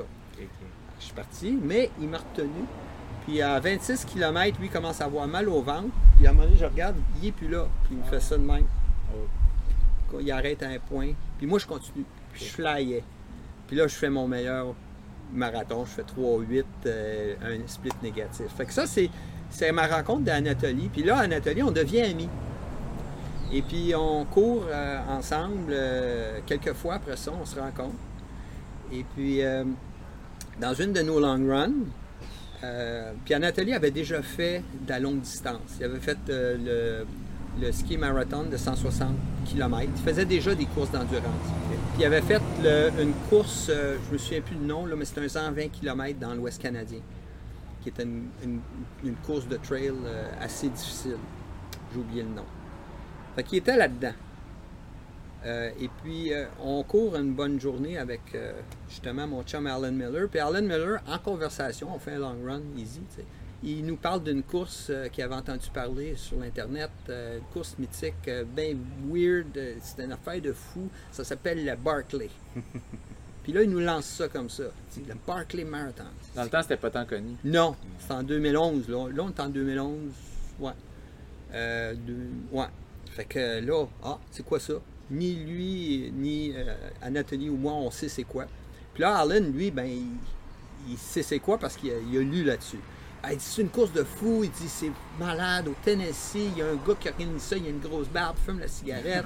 Toute l'histoire, si vous savez pas c'est quoi, faites Barclay Marathons, allez sur Netflix, il y a un film, il y a un documentaire. On a fait un épisode là-dessus. Vous avez fait un épisode sur la Barclay, puis là, ben, c'est sur les lèvres de tous les coureurs depuis des années maintenant, tu sais, cette course-là.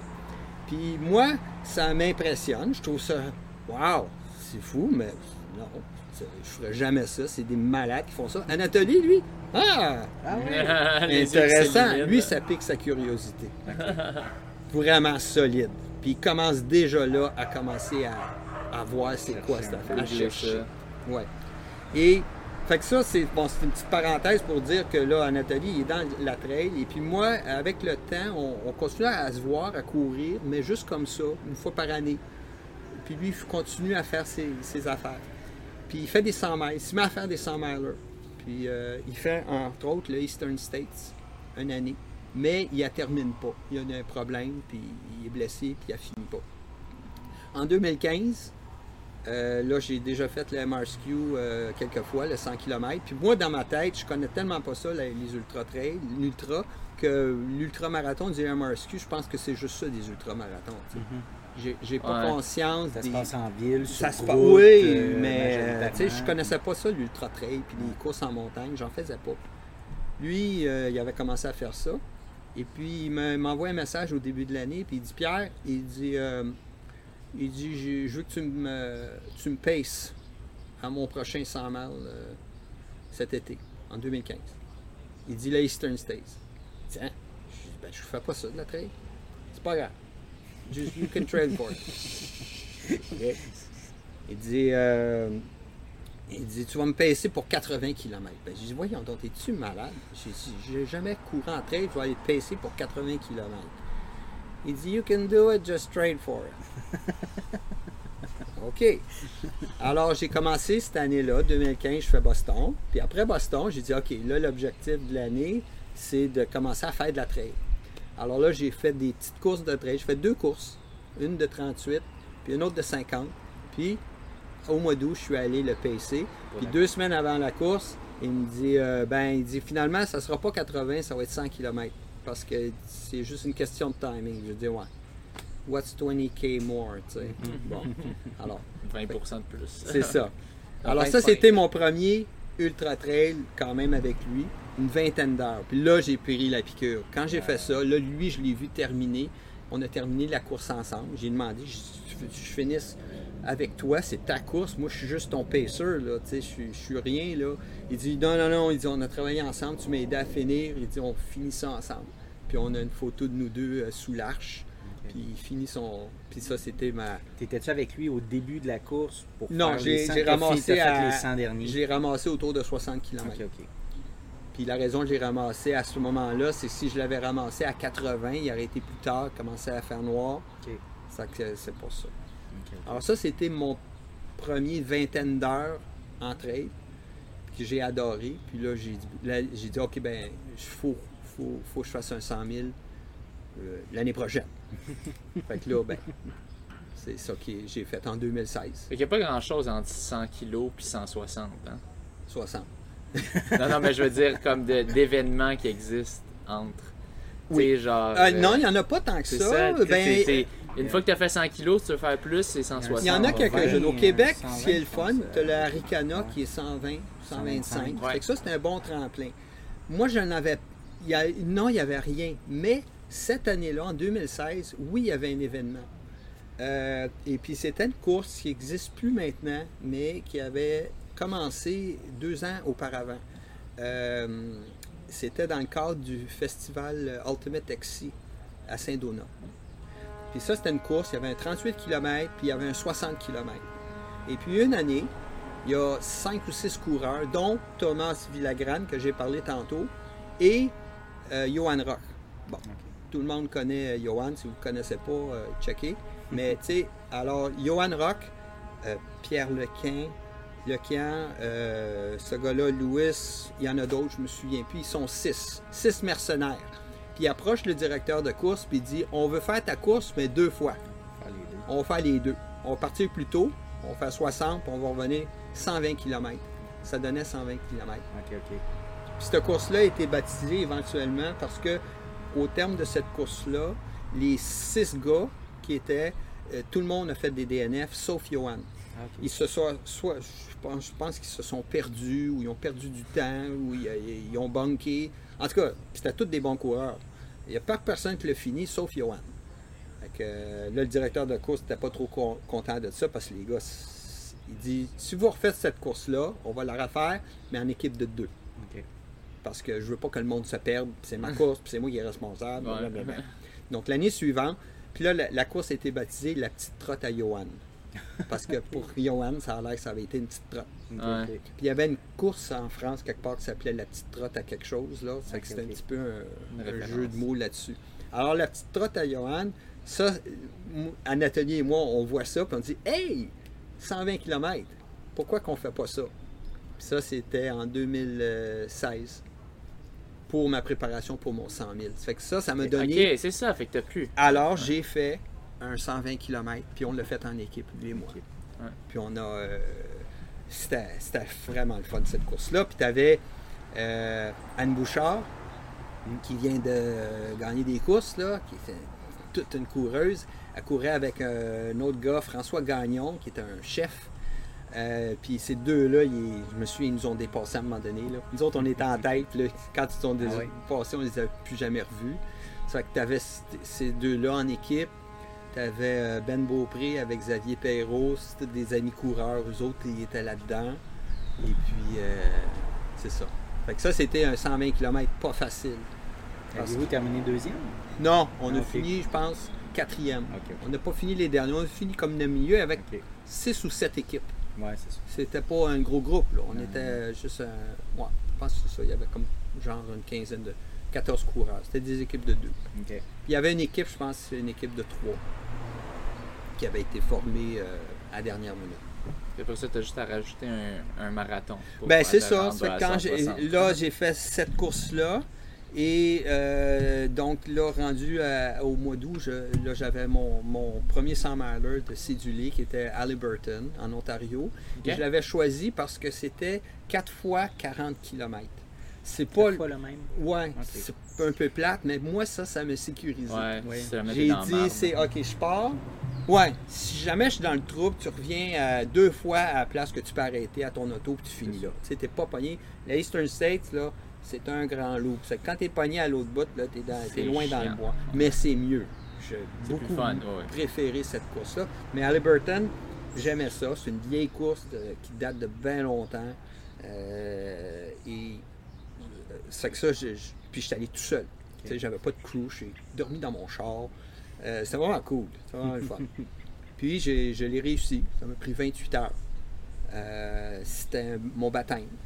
Puis je m'étais dit, OK, j'ai fait 120 déjà. Fait que dans ma tête, c'est quand je vais arriver à 120, il va en rester juste 40. Puis ben, c'était ça. Vraiment pas plus compliqué que ça. Parce que si t'es dans l'inconnu, tu as fait 120, j'avais pas fait 125. C'est comme quand tu as fait un marathon. 42.2, t'arrêtes. Tu continues pas après un marathon. Fait que quand t'en fais plus, ben c'est de l'inconnu. C'est toujours de l'inconnu. Alors j'avais un 40 km d'inconnu. Puis euh, je. T'étais pas si Ouais, ben j'ai eu ah, mal à une jambe, c'est que j'avais mes bâtons que j'avais mis dans mon dans à mon euh, dans un drop bag. Puis j'ai fini euh, la course, les bâtons m'ont sauvé la vie parce que je, les derniers 40 km, je courais à peine. J'avais quand je courais, j'avais mal à, ma jambe. Tu là, j'en demandais beaucoup à mon corps. Mais j'ai terminé, puis une semaine plus tard, je recommençais à courir quand tu te prépares pour ça, tu te prépares physiquement pour, euh, pour l'événement, mais comment tu te prépares mentalement quand, parce qu'au niveau mental, tu ne sais pas, tu n'as jamais euh, vécu ça. Ben, au début, comme ça, c'est. du mental, moi, j'ai l'impression que ça doit être assez. Euh, tu l'apprends sur le tas. Je veux dire, par le temps, j'ai fait mon premier 100 000, j'avais fait déjà plusieurs courses de longue durée qui ont été difficiles à différents niveaux, à différents moments, que tu passes au travers. Tu vois, puis c'est comme quand tu es dans un marathon et tu frappes le mur. Ça se peut que tu arrêtes. Mais si tu n'arrêtes pas, le dernier 10 km, il est long en tabarouette. comment tu passes au mais ça reste bien juste 10 km, c'est pas 40. Hein? oui, mais c'est, la même, c'est le même concept. C'est vraiment, tu es épuisé, tu es fatigué, tu es ah tanné, tu veux plus faire ça. Soit que tu t'arrêtes, mais je pense qu'à moins que tu aies une blessure majeure, tu es en train de mourir, tu peux tout le temps continuer. Tu peux, toujours, oui, tu peux toujours finir. Bon, dans un marathon, c'est plate parce que quand tu marches, tu es en train de courir, tu pars à marcher. Dans des courses de trail comme ça, tu marches souvent. OK, les élites marchent moins, ils courent plus, mais ils marchent pareil. Tu as des grosses escousses que tu marches. Quand c'est la montagne elle même, tu cours pas ça, en tout cas pas moi. Fait que tu sais, le, côté mental, tu, tu l'apprivoises, mais tu sais dans quoi tu t'en vas. Mais tu sais, toute une préparation. Tu, prépares ton kit. Tu as toutes tes, différentes affaires. si tu t'en vas à la guerre, tu sais, il faut que tu embarques dans, le jeu. Quand tu as un gros down, euh, sais, mettons après 80 km, un gros down mental, tout ça, tu sais quand même qu'il il va y avoir une remontée. À un moment donné, tu vas te sentir mieux. oui, je pense que tu mets beaucoup d'espoir là-dessus. Il faut, que tu, faut que aies confiance à ça. Tu as as des passes difficiles il faut que. Euh, puis là, c'est comment fort que tu es. Là. Tu peux décider de. Euh, parce que dans ces courses-là, tu peux prendre un break. Si tu es en avance sur ton temps, tu peux quand même. Tu peux arrêter une heure de temps. Là. Tu sais, te reposer si tu as besoin de ça. C'est ce que tu feras pas dans un marathon. tu, vas dropper. Là, Mais oui, il faut que tu aies confiance. Puis ça, c'est plus que tu en fais. Plus que, puis tu le vois, tous les coureurs, quand tu lis des choses sur les mm-hmm. histoires de, coureurs, les courses, puis même les, élites, tu vois, là, récemment, Michael Wardian, qui est un, un, grand coureur américain, une élite, il a fait la Hard Rock la semaine passée ou il y a deux semaines. Puis il voulait finir dans top 10, il l'a fait en 38 heures. Il a bunké, il a eu de la misère. Il hard. Rock, c'est combien? Le Hard Rock, c'est un 100 miler. Mais il est tough. François Dan euh, a fait le record de parcours en 21 heures. Il a, amélioré le record de Kylian Jornet. Euh, mais tu sais, c'est pas un 100 miler qui font en bas de 20 heures ou peut-être un jour, mais tu sais, il est tough. Il est tough. Puis Michael Warden allait pour faire un bon temps. Il a eu un, il a eu un mal de des hauteurs. Il a mal filé. Puis il en raconte son histoire. Il voulait tout lâcher, puis son crew l'a aidé. Il l'a fini. Tu sais, c'était un, coureur de haut niveau. Là. Ben oui. ça y est arrivé, lui. Fait que là, qu'est-ce qu'il a fait? Il est allé piger dans sa, réserve de mental. Son corps était quand même capable. Ça a dû être tough parce que là, il devait être malade. Il devait pas filer. Tu sais, quand tu files pas, là, tu le vois à un moment donné, il est couché dans son sleeping bag. il est fini. Là. Mais je pense qu'il a pris un break de trois heures de temps. Genre, il est reparti et a fini. Fait que tu sais, c'est tout ça que tu vis dans ces, euh, dans ces courses-là. Puis moi, j'aime bien, j'aime ça pour euh, l'avoir vécu, là. Tu sais, tu, vas vraiment... Euh, Tester Tu testes tes limites. Ben, justement, on est-tu rendu à parler de la, petite Barclay? parce qu'on... Ouais. Mais juste avant, je voulais savoir, au final, ça t'a pris combien de temps entre ton premier marathon puis ton premier 160, ton premier 100 miles? Euh, combien de temps entre? Ouais, entre ton, mais entre euh, euh, ton premier marathon ouais. puis ton premier 100 miles. Oh, le, le gap d'année, Le gap d'année? Ouais. ben, le premier marathon, c'est en 2007. Ouais. 2007, Et le premier 100 miler, c'est en 2016. 2016. Ouais. OK, fait qu'il y a un petit. Tu t'es amusé quand même longtemps sur les. Tout ce temps-là, très Sur les marathons. Euh, oui, oui. Ça, oui, puis avec vraiment pas l'idée de, d'aller dans les ultramarathons. Parce que je regardais mes chums depuis quelques années d'en faire. Ça m'intéressait pas. J'avais lu un article, une coureuse, une femme de Montréal, euh, euh, Barbara Friedman, son nom, puis elle avait soixantaine d'années, je pense même à ce moment-là, une cinquantaine. Il y avait eu un article dans un journal c'est avant que je fasse des ultras, puis elle, avait fait un 100 miler. Puis j'avais lu l'article, puis j'avais dit, mais voyons donc, c'est un extraterrestre, puis elle racontait qu'il fallait qu'elle dorme, puis qu'elle court toute la nuit, puis elle mangeait, puis elle avait du monde qui l'aidait, puis là c'était dur, puis elle était morte, puis elle continuait, puis j'ai dit, pourquoi tu fais ça? Qui c'est qui fait ça? J'ai dit, c'est donc. Puis en même temps, je m'étais dit, mais c'est une athlète de haut niveau. Ben, c'était une professeure d'école à l'université McGill. C'était comme moi, du monde ordinaire, mais je connaissais pas ça. Mais je me souviens avoir lu ça puis dire ben voyons non, c'est complètement capoté. Ils vont m'en tenir à 42.2, puis performer, puis m'amont, puis courir vite, le plus vite possible. Fait que ça, j'ai fait ça bien des années. Ah, fait que 2006, premier marathon, premier 100... 2007. 2006, demi, premier demi. OK. 2007, euh, premier marathon. Ensuite, 2012, premier 100. Premier 100. Ouais. Puis, euh, puis ton premier 100, c'était pas long après ton premier 50. C'est ça. Puis... que, ben, quand, quand j'ai commencé, c'est vraiment en 2011, puis là 2012. Fait que là, j'ai, ça fait une dizaine d'années que je patauge dans le. Dans ça, Puis ça a quand même pris entre ton 100 puis ton 160, tu as eu un 5 ans, parce que c'était en 2017. 2016. 2016. ça, se fait, progressivement. Mais c'est ça. Ça dépend des personnes. C'est ça un peu ma question. Oui, ça se fait progressivement. Puis il y en a qui commencent tout de suite dans la trail. Ouais. Euh, tu sais, aujourd'hui, là, euh, tu as tout, tout, plein d'options. Plein d'options. Tout est plus médiatisé. Puis, euh... puis tu continues aussi d'année en année à courir le marathon de Boston. Ah, le marathon, j'ai toujours continué. J'en ai fait un, mon dernier, je l'ai fait au mois de septembre passé. Ça fait que j'ai toujours couru. Je suis rendu, je vais faire mon 32e marathon. Ah oui, euh, à Boston euh, au mois d'octobre. À chaque fois que tu fais un marathon. c'est pas énorme, mais c'est quand même un bon chiffre. Il y en a qui en font tellement plus, mais 32. Mais à chaque fois que tu en fais un, c'est toujours dans le but de battre le temps. Euh, le c'est de faire mon, mon damn best, là, c'est sûr. Mais tu sais, ça s'en vient de plus en plus difficile. Le dernier que j'ai fait, qui était à Toronto en 2019, c'était mon temps pour me qualifier pour Boston. J'ai fait 3h14.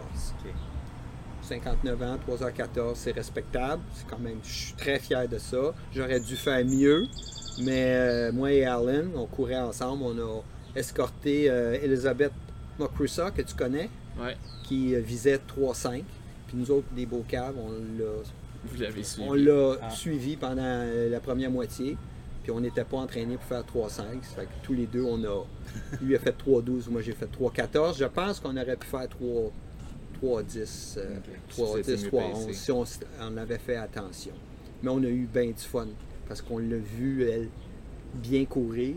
Puis à un moment donné, elle est partie. Puis elle a fait 3, 4 et 3, 4, 50. Un PB. Fait qu'elle, elle a fait son, son objectif. Mais oui, j'aimerais ça, tu sais, euh, j'aimerais ça euh, encore faire 3-10, là. Mais, tu sais, je sais pas, je vais être capable. Puis là, j'ai eu une blessure. Fait que là, je me concentre pour me remettre. Alors, euh, tu sais, Boston, je, vais faire ce que. Tu vas mettre, tu vas y aller cette année. Ah oui, c'est sûr, c'est sûr. Je vais, y aller, ben, à moins qu'il y ait des problèmes.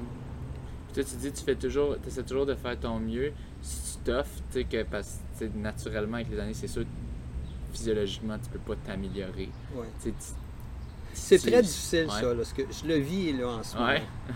Puis je vais te dire, là, c'est euh, la pandémie euh, a, sais, ça a tout changé pour tout le monde. Hein. Tous ceux qui sont dans les courses, on n'a pas fait de courses. Les courses organisées, t'en fasses une, deux ou cinq ou dix, ça structure ton année. Quelque part, tu t'entraînes ben pareil. je ben dis je suis pas discipliné, mais quand même, ah si je veux faire les temps que j'ai faits, il faut quand même à un moment donné que tu dis, OK, je me concentre à m'entraîner mon demi-marathon. Qu'est-ce que ça donne d'aller courir euh, des sorties de 30-40 kilos? C'est pas ça qu'il faut que tu fasses. Tu fais du spécifique pour ton demi pour bien performer.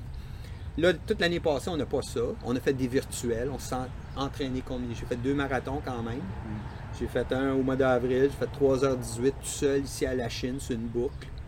Ça, j'étais bien parti. Le crassé, il faisait chaud. Euh, tu sais? Fait que là, on n'a pas eu ça. Puis moi, à travers tout ça, euh, euh, je reviens encore à mon chum Allen, mais lui, c'est parce que il a mon âge. Ben, il a 63. Puis lui, il vient de prendre sa retraite. Puis là, lui, il est en essor en ce moment. Il est en train de faire des temps comme qu'il n'a jamais fait depuis qu'il était jeune. Lui, a-tu commencé jeune? Oui, il a commencé, euh, il courait, je pense, peut-être dans sa trentaine. C'est un joueur de soccer. Ouais. Puis il, euh, il, a déjà fait en bas de 3 heures au marathon, une fois. 2h58, je pense, qu'il avait fait une fois. Puis il m'avait dit, it was hard il s'était entraîné, il l'avait fait, puis après ça, il dit That's je ne referai plus ça. là, tu vois, il s'entraîne en ce moment pour faire en bas de 3 heures. Parce que là, il vient de faire des temps incroyables pour son âge. Le 5 août, il s'en va faire les championnats 5 euh, km. Euh, c'est à quelque part à Laval. Euh, je ne sais pas si tu es au courant de cette course-là, mais il y a un 5 km, puis c'est réservé seulement pour ceux qui sont des membres de, faut que tu sois membre de. Des maîtres Ouais, des maîtres, mais il faut que tu sois enregistré avec la, la fédération. Alors, Allen, ouais, fait qu'Allen s'est enregistré. Il s'en va faire la course de 5 km. Puis euh, je pense que le record dans 60-64, c'est 22 minutes. Il va l'exploser parce qu'il a fait en training 18 euh, quelque chose. fait que là, il fait des temps en ce moment, Allen, là. 37,5 sur 10, une 23,5 sur demi. Alors moi, je le regarde d'aller depuis un an. Puis, ben, ça, me, je suis tellement content pour lui. Tu te dis que c'est possible quand même? Hmm, peut-être. Mais, Moi, non, je pense pas. Mais ce que je veux dire, c'est que je suis dans une période où je vois ça aller. Là. lui, je le regarde aller. Je suis super content pour lui. C'est un phénomène en ce moment, honnêtement. Là, euh, il va faire peut-être des records québécois. Là, euh, sur les distances dans sa catégorie d'âge. Puis pour ceux qui courent, je veux dire, laisse faire qu'il a 63 ans, n'importe qui courir à 37,5 sur 10. C'est rapide. C'est rapide. Bon, toi, ça te dit rien, tu sais. Parce que... Ben, il y, a, y, a une époque que c'était rapide pour moi. Oui, mais tu sais, c'est quand même rapide pour le commun des, des, mortels, les, coureurs euh, plus euh, qui sont pas des coureurs élites. Quand tu cours en bas de 40 minutes euh, sur 10, mm-hmm. c'est bien, tu sais. C'est vite. Alors, euh, c'est ça. Ça fait que moi, je vois ça passer. Ça fait que je, je, m'ajuste. Je pense pas je pense que c'est sûr que les meilleurs temps sont en arrière. Mais c'est ça, il faut faire une réflexion là-dessus parce que c'est pas juste ça. Non, non, Avant tout, c'est courir. c'est d'avoir du fun à courir, puis de courir le plus longtemps possible. Puis, euh, Hmm. Mais quand tu. Continuer de diversifier aussi, tu sais, continuer la trail, continuer. euh, Ouais. ouais. J'ai hâte à l'année prochaine. hein. Parce que si euh, l'année prochaine ça revient comme tout le monde, là, tu sais, si, si euh, je veux refaire Boston une autre fois, ça sera au mois d'avril. Ça, ça va partir l'année. Ça se parle-tu déjà? Parce que là, Boston, il va. C'était en septembre, je crois, Boston cette année? Euh, octobre, le 11 octobre. Octobre. Octobre? Ouais. Est-ce que ça veut dire que Boston 2022 serait en avril? Il est pas mal, euh, il est Ouais. pas mal, ils l'ont déjà annoncé. Ok, ok. Ils, se- ils sont assez confiants. Fait Ok. que pour l'avoir annoncé, regarde, tout peut arriver, là, ouais, mais euh, ils, ont, ils ont déjà fait l'annonce que oui, ça va être Boston l'année prochaine, c'est au mois d'avril, comme d'habitude.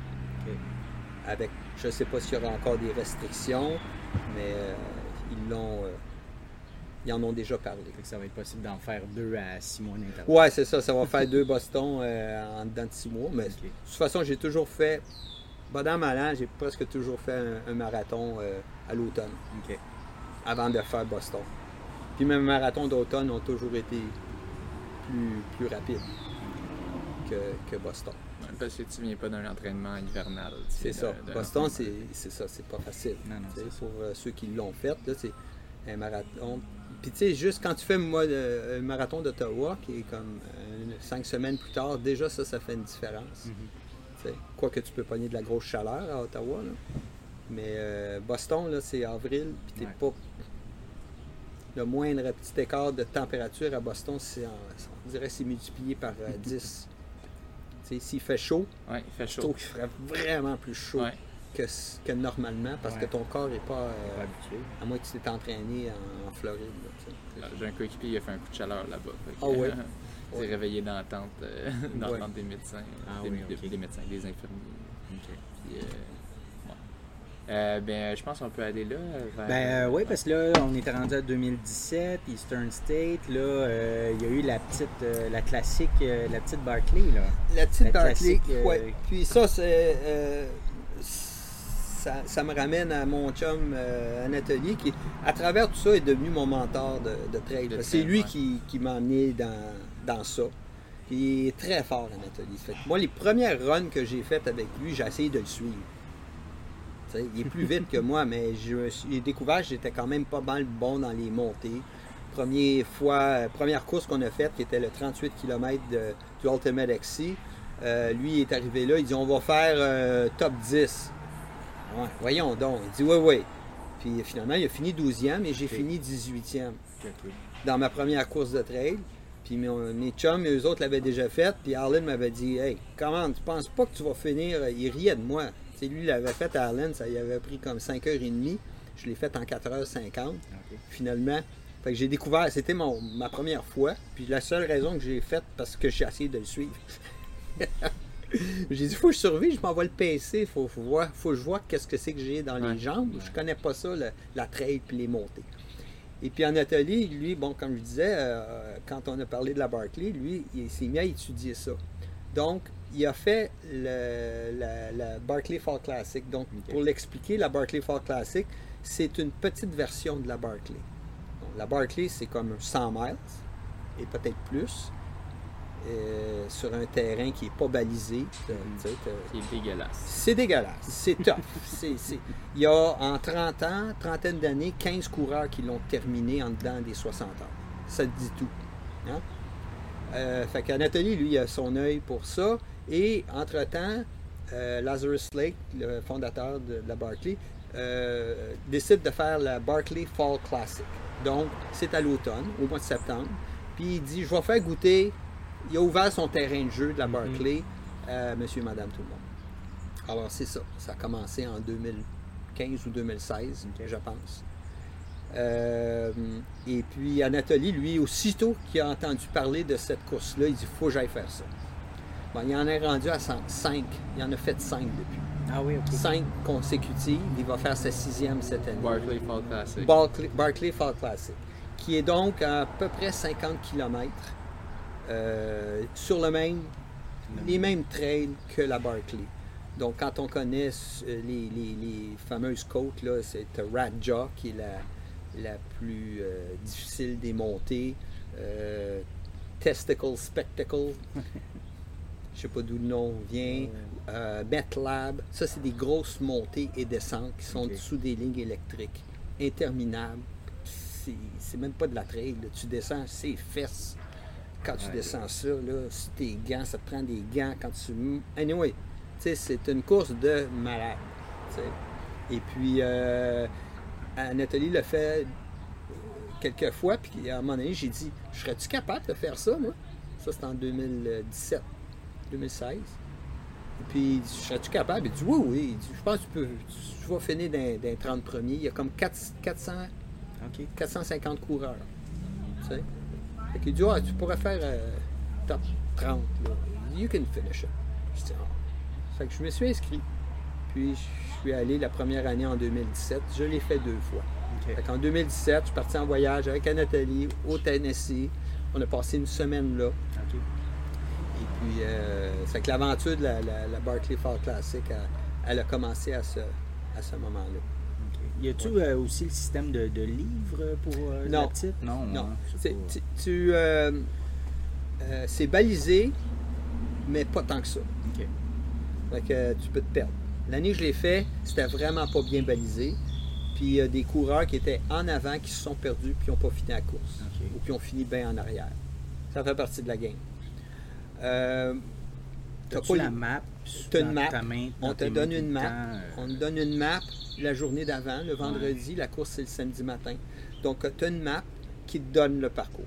C'est dans un parc, ça s'appelle Frozen Head Park, mhm. qui est un super beau parc euh, national là-bas, euh, qui a des vraiment belles pistes. Il y a des des beaux sentiers. Une partie de la Barclay et de la Barclay Fall Classic se fait dans des beaux sentiers, du beau roulant, du single track. C'est pas juste de la, la merde. Il, y a, vraiment des belles trails, des portions de ça. Euh, et quand on est arrivé, nous autres, l'année qu'on, la première année que je l'ai fait, Anatolie, il, il m'a pris par la main, il dit Je vais te montrer. Puis on a fait un, le mercredi avant la course, on a fait un, 30 km de reconnaissance. 30 km, on s'en va se taper 50 le, samedi. Mais euh, ça, ça m'a servi à un peu découvrir le, terrain. Et quand on a fait ça, à un moment donné, on a vu une pancarte, une flèche qui pointait par là. Puis là, Anatolie, quand il a vu ça, il dit Ah ah Il a changé le parcours cette année, Lazarus. Ah, il dit l'année passée, il fallait aller par là. Il dit now we go this way. It changes everything. It changes everything. fait que ça, c'était vraiment cool, ça. Fait que là, moi, ça m'a donné un, avantage. Ben, disons que ça m'a aidé, parce qu'à un moment donné, il y avait une partie, il m'avait dit, souviens-toi ici, là. Il dit, va falloir que tu tournes, là. Puis c'était pas indiqué, mais va falloir que tu passes par là. C'est facile s'en aller par là. Puis je m'en étais rappelé. Puis j'étais tout seul à ce moment-là dans la course quand, je la faisais. Puis je ne m'étais pas trompé.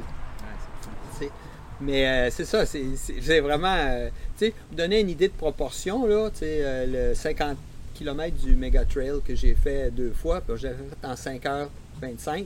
Ce 50 km-là m'a pris au-delà de 11 h OK, là-bas. Oui. Parce que c'est tellement technique. Mais le total de dénivelé aussi. Il y a beaucoup, beaucoup de dénivelé. Puis les montées, c'est interminable. Puis c'est juste très technique. Les parties qui sont techniques, qui sont difficiles, sont vraiment très, très, très difficiles. C'est le double du temps. Ben, c'est le double du temps. Puis, tu sais, les, les tops, le meilleur temps, euh, c'est autour de entre 8 et 9 heures. Euh, fait que, encore là, ça, ça serait des coureurs qui feraient un 50 km euh, standard en bas de, autour de 4 heures, 4 heures et quart. Mhm, mhm. Probablement. Sur route, je sais que c'est en bas de 3 heures, autour de 2 heures et demie. De quoi? Pour un 50 kg. Ah oui, les records, oui, c'est rapide. C'est rapide. Mais la, la Barclay Fall Classic, c'était vraiment, je dirais, dans toutes mes courses, ça, c'en est une que je, mets, que je place. J'ai un cadre que je me ben suis fait faire. Pas mal euh, fier. Euh, avec la médaille. La médaille, c'est un médaillon euh, qui est à l'effigie de la croix, une croix de guerre. C'est avec un ruban rouge et vert. fait que si tu te mettrais 5 sous, tu as l'air d'avoir une. t'es allé à la guerre. T'es allé à la guerre. Puis à chaque année, quand tu la refais, ils t'en donnent une nouvelle, mais ils rajoutent une étoile. Donc, comme Anatolie l'année passée, il a reçu sa, médaille et il y avait sa médaille plus quatre étoiles pour cinq fois qu'il l'a fait. Puis il est assez incroyable parce qu'il n'a jamais fait moins qu'une septième place. Il a fini deux fois deuxième. Puis s'il finissait premier... dans sa cinquantaine. C'était un monstre. Puis s'il hein? finissait premier, il y aurait son entrée pour la vraie. Il y aurait son entrée pour la, Big Barclay. Alors, il y, a, des coureurs qui, euh, c'est leur façon de pouvoir rentrer à la Barclay. Si tu finis premier, tu as homme et femme, tu as un, golden ticket pour la. C'est-tu un de ses objectifs? Ben, lui, on, on, vit vers Anatolie, mais ouais, ben, c'est de la curiosité. Oui, il a fait. Il a fait un année en 2018. Ah, il a fait la grosse Barclay. Il a été ah, choisi. C'est une game un peu pour rentrer là-dedans. Quand je l'ai fait, l'année je l'ai fait, il y avait un autre coureur du Québec, Mario Villemur. Mario euh, organise la chute, c'est le directeur de course de la chute du diable. Et puis, nous, les deux, on était là. On était les deux premiers Québécois à faire. En 2017. En 2017, à faire la BFC. Fait que ça, c'était cool. Puis on s'est rencontrés sur le top de Radja, je me souviens. Lui, c'était perdu un peu. Il aurait vraiment fini en avant de moi parce que. mais tous les deux, on a terminé. Et euh, Distance Plus avait fait une interview avec Lazarus Lake après la course. moi, un bon matin, je vois, pas ça, je vois ça passer sur Facebook. Et puis, euh, il y, a un article. Puis le titre, c'est Deux Québécois font la Barclay Fall Classic et rêvent à la, la grosse Barclay. C'est qui ça, ces deux Québécois là? c'est moi ça? les Distance Plus avaient interviewé Mario, mais moi, je n'étais pas au courant. Fait que là, je commence à lire l'article, puis de fait, je suis dans l'article, il mentionne Mario, il mentionne moi, puis je dis, ah, ben c'est donc bien drôle, ça. Ça qu'on était les deux premiers Québécois à la faire et la compléter.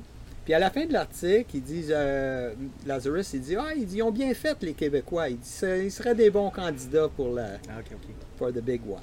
Bon, peut-être juste dit ça poliment, là. Mais euh, pour s'y rendre, il euh, faut que tu te fasses choisir. Il y a seulement 40 coureurs pour la Barclay. Tu sais.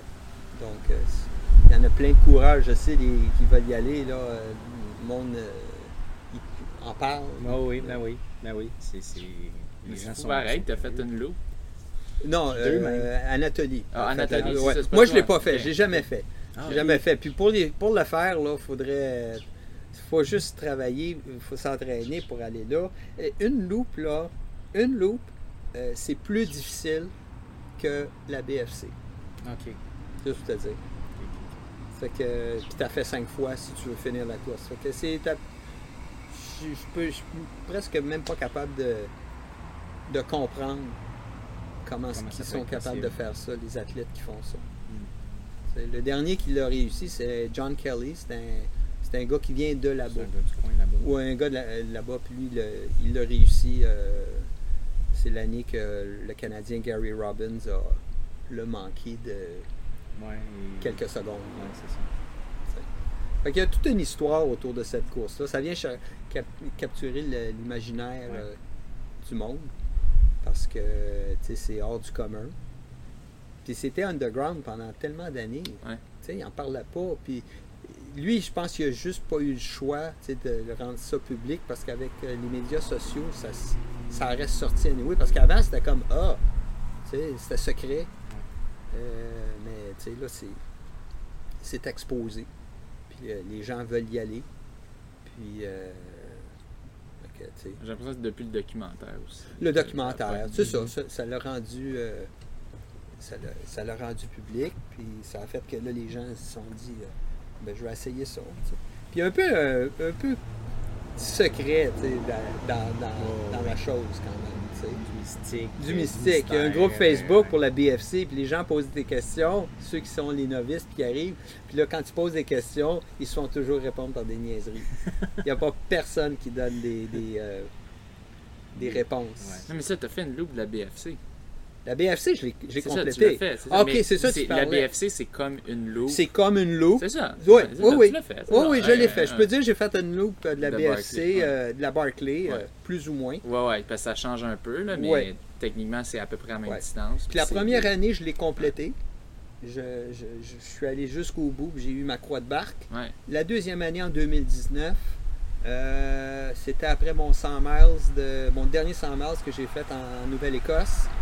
Euh, je l'avais peut-être encore un peu d'un jambes, mais je, j'ai fait un. J'ai pas réussi. Mais je me suis rendu jusqu'à presque à la fin. Quand tu fais la BFC, à un moment donné, tu as un, nombre d'heures pour te rendre à Lazarus. Mhm. Littéralement te rendre à lui. à lui. Parce que c'est lui qui est comme le gatekeeper pour te laisser continuer. Il t'attend. Alors, quand tu te rends à lui, en dedans, euh, la première année je l'ai faite, c'était en dedans de 9 heures. Je m'étais rendu en 8 heures temps. J'étais à l'aise, puis quand tu es là, j'ai continué, j'ai fini. Pareil, 30 minutes, c'est. Oh, ouais, c'est quand même. Sur, du temps de même, c'est quand même un peu flush. Oh, ouais, temps, mais c'est Mais c'est quand même, j'étais, euh, j'ai fini 30e sur 450 coureurs. fait que, Qui l'ont complété? Non, pas, non, non, non, Il y a eu 150 coureurs qui ont, qui ont fini à peu près. Puis t'étais 30e? Oui. Ah, fait qu'il y en a, il y en a quand même. Euh, une gang qui est en arrière de moi, là. Mais il y a une gang qui sont faufilés dans les dernières 30 minutes, là. Oui. Oui, ça arrive. 30e, 150, oui. Euh, ça fait 120. 120 qui sont arrivés dans les 30 dernières minutes. Oui, c'est ça. C'est un rush, c'est un mad dash. Parce qu'il faut que tu te rendes à lui. Quand tu arrives à lui, alors en 2019, je suis arrivé, c'était 9h30 parce que le niveau de difficulté était plus élevé. Euh, en 2019, la course était, ils ont dit c'était plus tough rendu pour cette année-là. Alors moi, je suis arrivé, je pense que j'avais 45 minutes de lousse. Mais j'étais fait. Puis là, j'ai été malade. Là, j'étais épuisé. J'étais, j'ai même quelqu'un qui est venu m'aider. Es-tu capable de continuer? Oui, je, je, veux continuer, je veux continuer. J'ai pas lâché. Alors, je me suis levé, peut-être 15-20 minutes avant le, le, temps limite. Je suis allé voir Lazarus. J'ai dit quelque chose comme genre, a sick bastard. J'ai dit vraiment quelque chose du genre, là, tu sais. T'es, maniaque, toi. Ta course, c'est une espèce d'affaire de fou. T'es vraiment un, masochiste, là. Puis, il a peut-être ça. Puis, euh, à ce moment-là, il faut que tu mettes ta frontale et tu continues. Fait que ça, c'est le point de non-retour. Puis là, tu finis. Puis là, ben, j'ai pas réussi. J'ai manqué le dernier cut-off parce que j'avais perdu ma map. J'avais perdu le fil du temps.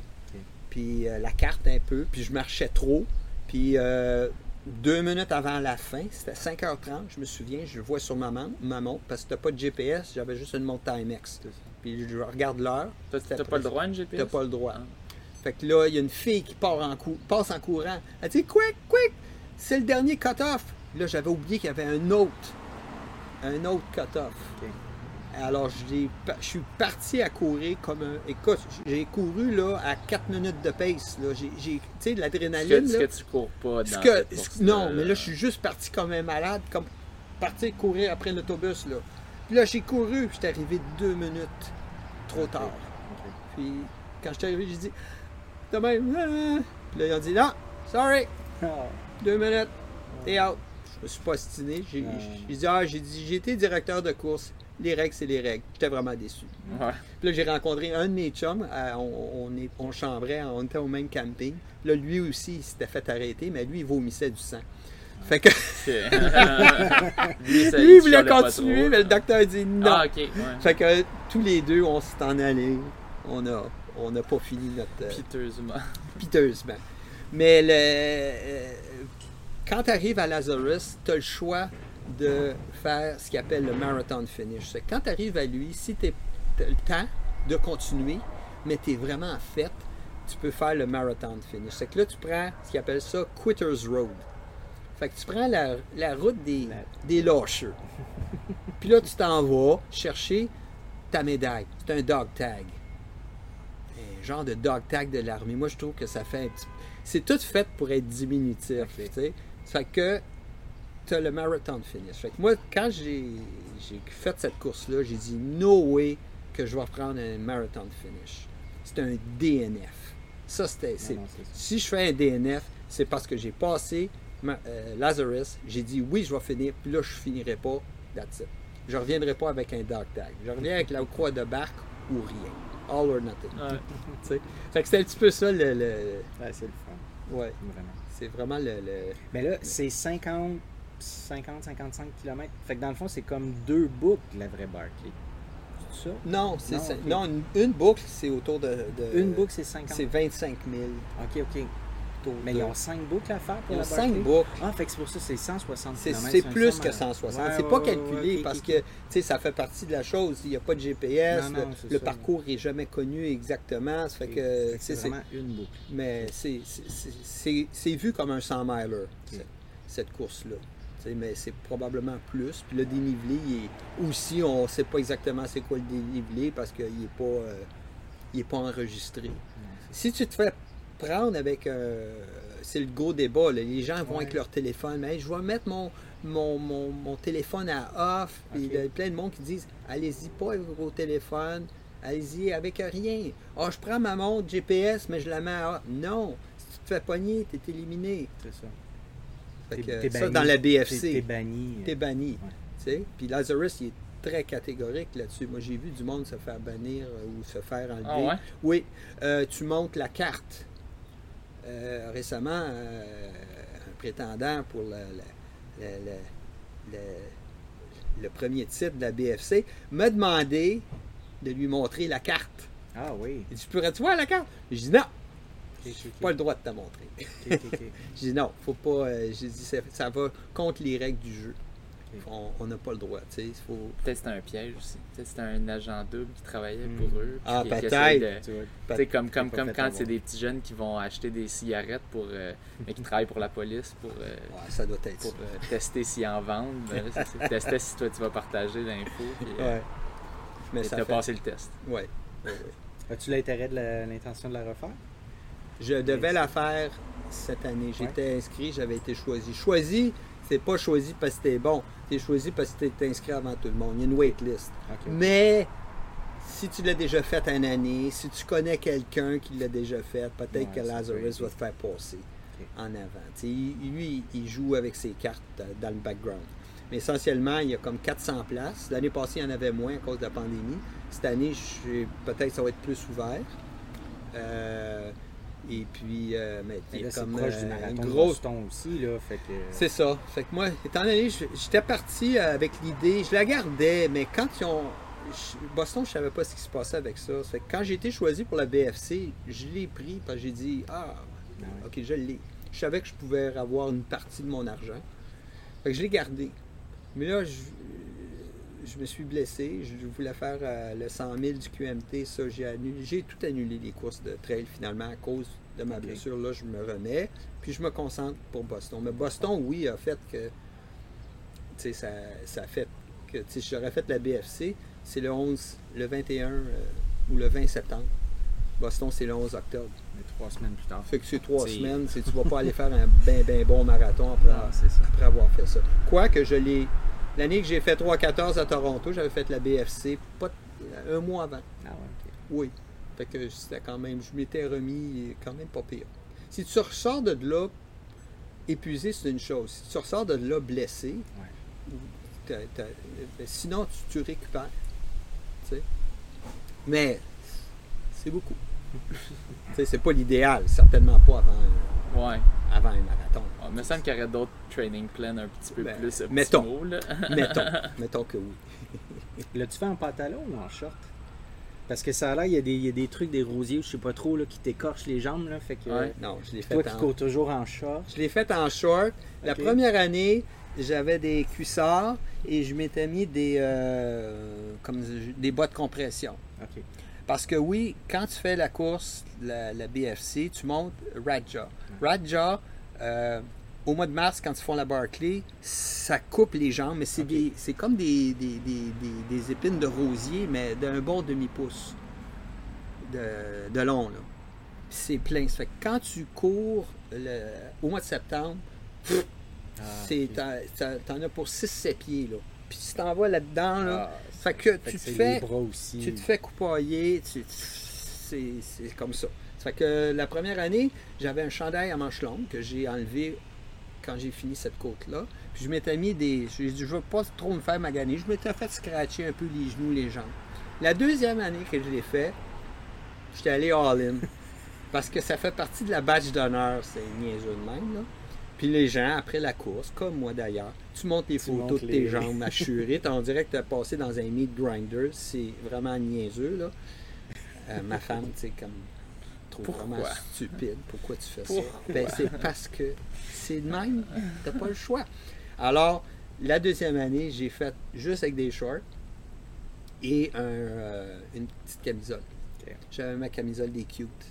Ok, ok. Oui, avec mes popsicles. Puis, quand je suis sorti de, de la montée, là, j'étais en sang. Ah, J'ai des photos là, de ça. C'est une de tes anciennes photos de profil? Ouais, oui, c'est ça. T'es comme à côté. Oui, je regarde comme ça, puis j'ai une canette euh, dans ma, euh, dans ma veste. C'est pas une canette de bière, c'est une canette de coke. OK. Justement que j'avais pris dans, avant de faire la montée, euh, la canette de coke. Oui, c'était une de mes photos, ça. Puis, ça fait que c'est pour le fun. Puis je t'avoue que les, il y en a qui vont faire, qui vont se mettre du linge pour pas se maganer. Ouais. Puis euh, il y en a que ça fait juste partie de la game. Mm-hmm. Les filles sont plus badass même que les gars. J'ai vu des filles là, en petite camisole, des, meneuses, là, split short, away. Puis euh, ils ressortent de là, sont, sont tous égratignés comme tout le monde. Puis c'était-tu ça la, ta photo de profil avant, l'espèce de badge là, de. C'était-tu ça le je pense à un moment donné, tu avais une photo de profil qu'il y avait comme une espèce de croix. Là. Oui. C'était ça. Oui, c'était ça. Ça, c'est quand je l'ai. La première année, je l'ai terminé, j'avais pris une photo de, de la, croix sur ma, ma jambe. Oui, c'est ça. Oui, c'est ça. Puis euh, ça, c'était la, la, première année. En tout cas, tu sais, c'est un. je, je, rajoute ça à mon. Euh, CV à mon CV de, choses que j'ai faites. Là, c'est pas quand même pas tout le monde qui a fait ça. Ben c'est le fun. J'aimerais ça y retourner peut-être l'année prochaine.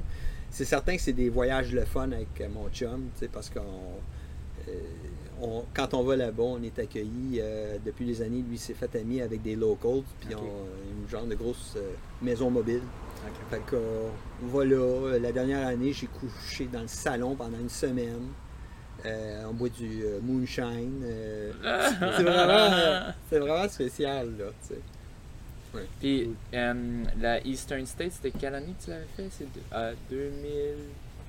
2017? 2017. Ouais. 2017. Puis ça, je, suis très fier de cette course-là parce que, encore là, moi, j'avais PC mon body à Nathalie en, 2015. Ouais.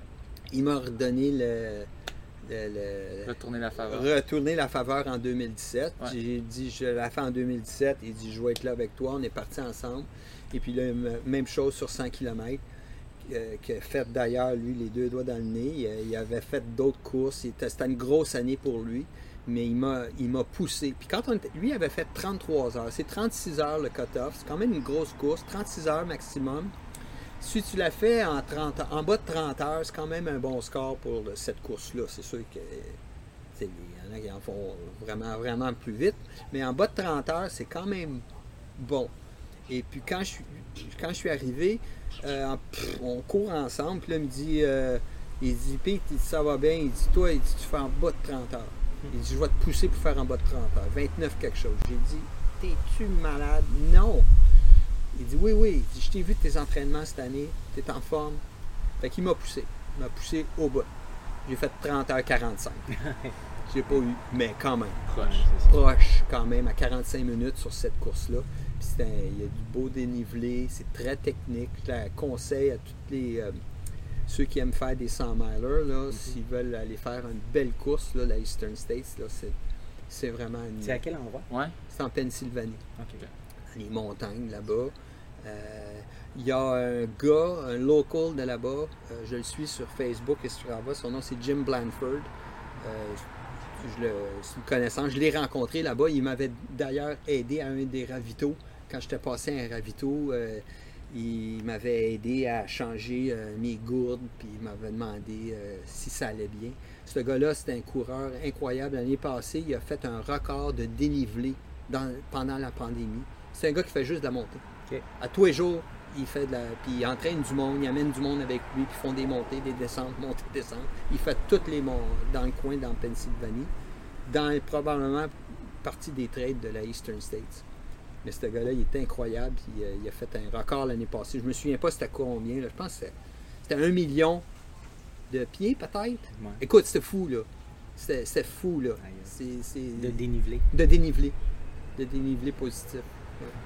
c'est malade. Fait qu'il y en a qui font. Tu sais, tout le monde a leurs affaires, tu sais. c'est ça. Puis, moi, je, tantôt, j'ai mélangé avec la Western State, que j'ai l'impression qu'il est plus connu. Ouais. Euh, T'en as-tu déjà entendu comme ben, t'en as déjà entendu Ouais, ben, je la connais. J'ai eu un.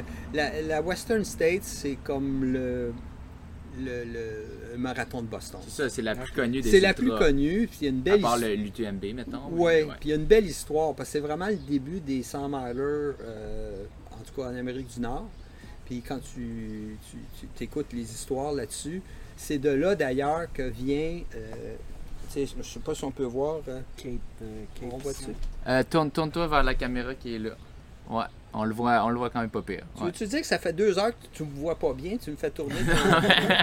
bon. Ben, alors ça, c'est ma, boucle du Cape 100 en Nouvelle-Écosse que j'ai fait il y a deux ans. Alors, la boucle pour la ceinture, ça vient de là. OK? C'est un belt buckle. Donc, la Western States, euh, qui était à l'origine une course à cheval. Oui. Hein? Fait que, euh, au début, c'était 100 000 à, dos de cheval. À dos de cheval. Et euh, il y a une année, puis ça, je l'ai appris récemment. Je savais un peu l'histoire, mais là, je, l'ai entendu récemment parce que la course a eu lieu il y a quelques semaines.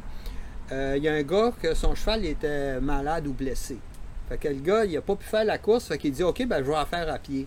Fait qu'il est parti. Tout le monde qui est crime de malade. oui. Et le gars l'a réussi. Il avait fait, je pense, 24 heures. Puis 24 heures, c'est comme le. quand tu fais la West. Ben, plusieurs des. Euh, des euh, c'est un petit peu quasiment comme. Je sais pas si c'est comme faire 3 heures au marathon, mais 24 heures dans un 100 miles, c'est quand même un bon temps quand tu atteins ça. Mais à la Western States, mais le 20... toi, tu visais en bas de 30. Oui. Tu as fait 30 40. Oui. Fait qu'à la Western States, la Western States, elle, le maximum, c'est 30 heures. C'est pas 36, ah c'est 30 heures. Euh, et 24 heures, c'est comme vraiment un benchmark. Quand tu, il y a beaucoup de gens qui arrivent là, sont, sont entraînés pour faire sub 24 à la Western State. C'est connu. Puis lui avait fait 24 heures, ce gars-là. Et il s'était fait suivre par un docteur qui l'a suivi tout le long. C'était un docteur. cheval. Ah, euh, moi, probablement, pour s'assurer qu'il survive, parce qu'il n'y avait jamais personne qui l'avait avait fait. Et euh, fait ce docteur-là, ce que j'ai appris, c'est que son petit-fils a fait la course il y a quelques semaines. Son hmm. premier 100 miler, il a fini dans le top 10. Et son père, à lui, en tout cas, c'était le grand-père, le père et le petit-fils. Et le grand-père, c'était le docteur officiel de la Western States pendant des années. Là, il est décédé aujourd'hui. Puis le petit-fils, il vit, je pense, dans la maison de son grand-père, où il a accès, en tout cas, à tous les documents de son grand-père. Puis le bonhomme, lui, ça a l'air qu'il a étudié euh, physiquement ce qui se passait avec des coureurs quand ils font ce genre d'épreuves-là. Qu'est-ce qui arrive au corps, aux muscles, c'est quoi la nutrition? Puis il a fait des études, il y a des écrits, il n'y a, pas qu'à d'affaires. Puis la, boucle, ben ça vient de là. C'est une boucle de, de cowboy, dans le fond. Ouais. Fait que là, ils, ont, ils, ont, fait une. Ils ont dit, tiens, on va donner une boucle pour les. Euh, pour ceux qui finissent un, un 100 000. Ouais, puis maintenant, toutes, les courses ultra, c'est ça quasiment. Sauf l'UTMB. Sauf l'UTMB? Ouais, non, ils donnent une médaille parce que c'est en Europe. C'est en Europe, c'est ça. Mais toutes les 100 milers, c'est une boucle. Moi, je dis tout le temps, la seule raison que tu fais un 100 000, c'est pour tenir tes pantalons. Mais tu sais, c'est la boucle. Tu vas avoir ta boucle, là. Euh, que j'en ai, j'en ai trois à mon actif. Ouais. Trois courses, 300 000, trois boucles. J'ai pas fait de, euh, DNF. Euh... Eastern States, t'as le, le truc que c'était 4 boucles de 40. Euh, ouais, Halliburton. Puis la dernière, c'était le Cape, euh, Cape 100, qui était une belle course. Euh, c'était une nouvelle course, c'était la première édition. Je suis allé avec un beau groupe de coureurs, dont Thomas Duhamel. Il y avait Pierre-Michel Arcan, qui était un de nos bons crazy runners au Québec, qui a fini deuxième malade mental. Ah. Je l'ai passé dans la nuit, il courait. Ah! J'ai dit, s'il y a-tu un ravito bientôt? Il dit, ouais, vers là-bas. Puis il courait, là, tu sais. Il a fini deuxième. Il aurait pu finir premier, je pense qu'il avait mal calculé. Euh... il essaie de rattraper l'autre gars. Ouais, c'était un coureur du Vermont, puis il a dit, ah, il il avait passé sous le radar, puis il n'avait pas figuré parce qu'il était à peu près certain qu'il gagnait cette course-là. Mais il y avait lui, il y avait mon, euh, mon ancien patron de maison de la course, Frédéric Vien, faisait son premier, euh, son premier 100 000. On a fait un bout ensemble. Il a fini, euh, lui a fait 29 heures. Moi, j'ai fait 31 heures. J'ai eu tough. À partir de 100 km, tu sais, tu me parlais tantôt du mental. Qu'est-ce qui arrive là? Ça, celle-là, à partir de 100 km, ça allait bien. Je suis allé trop vite au début, comme d'habitude. Mais ça allait quand même bien. Mais là, j'ai commencé à. Je euh, j'étais plus capable de manger ni boire. Ma nutrition, ça n'a pas bien été. Ça avait bien été à Western c'est Celle-là, là, je sais pas. Là, j'étais plus capable de rien prendre. Puis quand j'arrivais dans des ravitaux, tout ce que je prenais, je le régurgitais. Mais, fait que le monde me disait, tu continues-tu? Je dis oui. j'ai continué. Fait que j'ai passé toute la nuit tout seul. Euh, j'ai dormi deux fois dans le bois d'entre elles. Euh, euh, comment je fais pour finir ça? Ben, juste en mettant un pied devant l'autre. Dans un 30 heures, tu dors quand même. Ben, moi, j'en ai dormi un peu. Pas tant que ça. Mais, ben, une heure, Non, même pas. C'était 5-10 minutes. Là. OK, Ouais, juste de me reposer, de me ressaisir puis repartir. Mais celle-là, c'était tough. Puis j'étais seul. Ça a été jusqu'à la fin que tu n'as pas pu vraiment t'alimenter. Jusqu'à peu près 140-145 km. Au, matin, ça a commencé, j'ai commencé à mieux filer. Un coup, j'ai passé la nuit. J'ai passé à travers la nuit. Puis quand tu passes à travers la nuit dans un 100 miler, c'est, déjà c'est bon. Puis là, tu, commences à voir la fin. Puis là, ben, j'ai juste continué. Puis j'ai, vers la fin, il s'est mis à mouiller, je me souviens. puis j'ai retrouvé mes jambes. J'ai, puis j'ai été capable de courir. Mais euh, je me suis perdu. J'ai descendu une côte à un moment donné, moi et d'autres coureurs. Justement, c'était était bien balisé la course. Mais là, le matin, tu es fatigué, descends. Puis je descends. Puis là, j'ai les marqueurs, j'en vois pas. Puis je dis, je suis sûr que je suis à la bonne place. Je suis certain. Je suis passé ici hier soir. pas en tout. C'est un chemin de garnotte, il y en avait bien. C'était des, des, trails, il y avait des chemins de, de, de, garnotte, puis il y avait des, des sentiers. C'était sur le retour. Finalement, on arrive, je dis, pas à bonne place. Puis là, il y a du monde qui m'ont rattrapé. Là, on repart. Ah Mais là, là j'étais sur l'adrénaline là, pour tout le restant de ce course-là, parce que j'avais dépassé des coureurs. J'avais retrouvé mon énergie. Mais là, j'avais perdu parce que. Mais j'ai reparti et j'ai quand même dépassé ces coureurs-là. J'ai continué, puis là, j'ai couru le plus que j'ai pu pour finir. Mais à la fin, là, j'étais tellement d'impatate que je cherchais le chemin, je cherchais une trail. Puis là, je parlais à des coureurs, puis ils disent Je suis sûr qu'il faut aller par là. Puis le coureur, il dit Non, il dit Fais juste suivre les drapeaux, c'est par là. Je dis Non, non, je suis certain, si la trail, la passe par là. J'ai dit Je l'ai faite avec Fred. Puis là, je, mentionnais Fred à des, des coureurs. Puis je dis On l'a fait. Puis j'étais sûr que j'étais à Saint-Hilaire. Ah, ok, ok.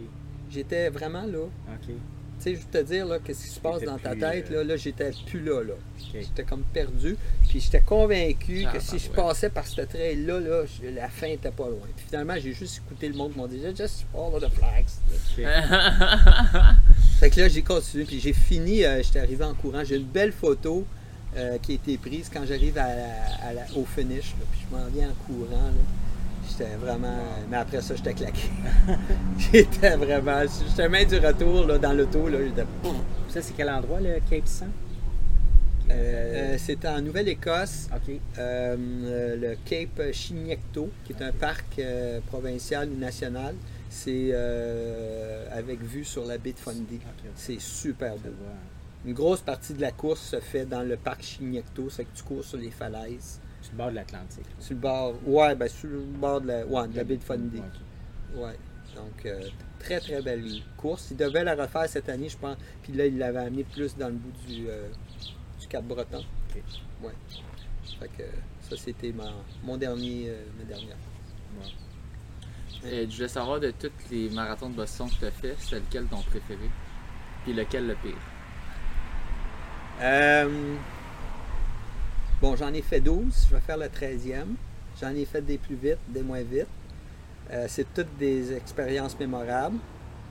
Euh, j'ai dompté ce marathon-là. Ça m'a pris plusieurs années à, le dompter, à apprendre à le courir selon mes capacités à moi. J'ai jamais fait mon meilleur temps à vie là, mais j'ai quand même réussi à améliorer mon temps à travers les années. Et puis, euh, le, donc le plus euh, mémorable, c'est celui que j'ai fait mon meilleur temps. Ouais. En 2017, justement l'année, ma grosse année, j'ai fait 3h11 31. L'année d'avant, j'avais fait 3h11 39. Donc j'ai battu par 8 secondes. Mon, que celui que je suis vraiment fier, c'est celui-là. Celui que j'ai mieux couru, c'est celui que j'ai fait 3h11 39. Je l'ai mieux couru que l'année euh, suivante. Malgré que j'ai fait plus Comment ça, tu l'as mieux couru? Je l'ai- euh, c'est parce que j'ai, j'ai mieux fini ma course. Puis euh, la façon, Mais c'est pas quand même fini plus lent? par 9 secondes. Effectivement. Ouais, ok. 9 secondes, mais j'ai, c'est, c'est un- j'ai mieux géré ma course. Pour l'effort, puis la façon que, quand tu regardes aussi mes paces, puis j'avais, parce que quand, Boston, j'ai toujours commencé trop vite, puis tu peux t'emporter euh, la première partie, puis c'est, notoire, tu sais. Les gens Mhm. vont trop vite, puis ils disent tout le temps, non, faut pas être trop vite. À un moment donné, j'ai vu une vidéo d'un, vieux coach, il expliquait, il dit, Boston, là, il dit, tu peux faire ton, ton PB à Boston. Il faut juste que tu le cours intelligemment. Puis il dit, la façon, c'est de ne pas aller trop vite au début, c'est pas compliqué. Ça, les descentes. Ah oui.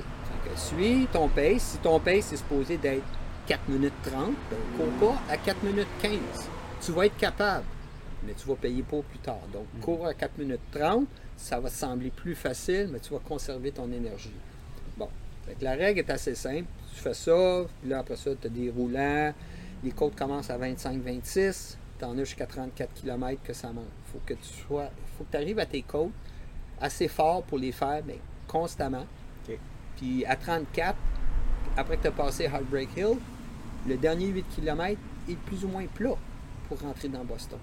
Fait que si tu as fait ta job comme il faut, euh, au début, le dernier tr- 8 km, tu fly. Tu es supposé de flyer. C'est ça qui est l'idée. C'est d'arriver à ce point-là. Comme, c'est juste parce que est- la façon qu'il est fait, le, le marathon avec le. Tu sais, quand un marathon est plat all the way, c'est pas de la même chose. Pas à gérer ça comme ça. Tu sais, mais il faut que tu gères un marathon. L'idéal, c'est que tu es constant, ton pace est toujours pareil. Hein? C'est pas compliqué, là. Toi, quand tu fais tes, tes, tes- tes marathons, euh, t'as pas des gros écarts de 5 km en 5 km. Non. Non. tu sais. À Boston, ça devrait être, c'est plus difficile d'atteindre ça, même je pense pour les élites. Il y a un peu plus des écarts, Mais mais même- moins. tu sais. Mais même tu veux ralentir les côtes pour que ton effort reste le même. Exactement, Ouais. mais constant. Ouais. Alors, tout ça pour dire que moi, j'ai, je, je l'ai couru bon an, mal an les premières années. Tu sais, euh, j'avais jamais cassé 3h20. Le best que j'avais fait, c'est 3h20. Puis euh, après les bombes, l'année suivante, quand je suis retourné, j'ai dit, bon, là, ça va faire, faut que je fasse en bas de 3h20 au moins. Et euh, je me suis, puis j'avais vu le- le- le- la vidéo du gars, puis j'ai dit, OK, je commence, ok, je vais suivre ça, je vais me retenir. Mhm. Alors, j'ai fait 3,19 cette année-là, quand je suis revenu. L'année suivante, j'ai dit, OK, on va l'améliorer encore, je peux faire mieux. 3,13. L'année suivante, je peux l'améliorer encore. Je vise 3,10. Faisait chaud, 3,11. 39. Puis c'est là, cette année-là, que, j'ai- écoute, j'ai fait là, à la lettre comment ce qu'il fallait faire. Quand je suis arrivé en haut de Heartbreak Hill, j'avais des jambes. Puis quand tu regardes mes paces, mes paces de- du dernier 8 km sont aussi vite ou plus rapides qu'au début. Fait que c'est pour ça que je te dis, j'ai j'ai dépassé des coureurs, j'ai fini là. Finir, euh, finir fort. là. j'ai fini fort. Fait que ça, c'est. Là, j'étais content. L'année suivante, c'était 2017. Euh, Puis là, ben, j'avais. Je sais pas. j'ai- J'étais plus fatigué un peu. J'avais fait un- un- des gros entraînements. J'étais arrivé peut-être un peu plus fatigué. Je l'ai trouvé tough. Malgré que j'ai quand même amélioré de, de 9 secondes. Mais le dernier stretch, il était. Mais c'était-tu les conditions étaient meilleures?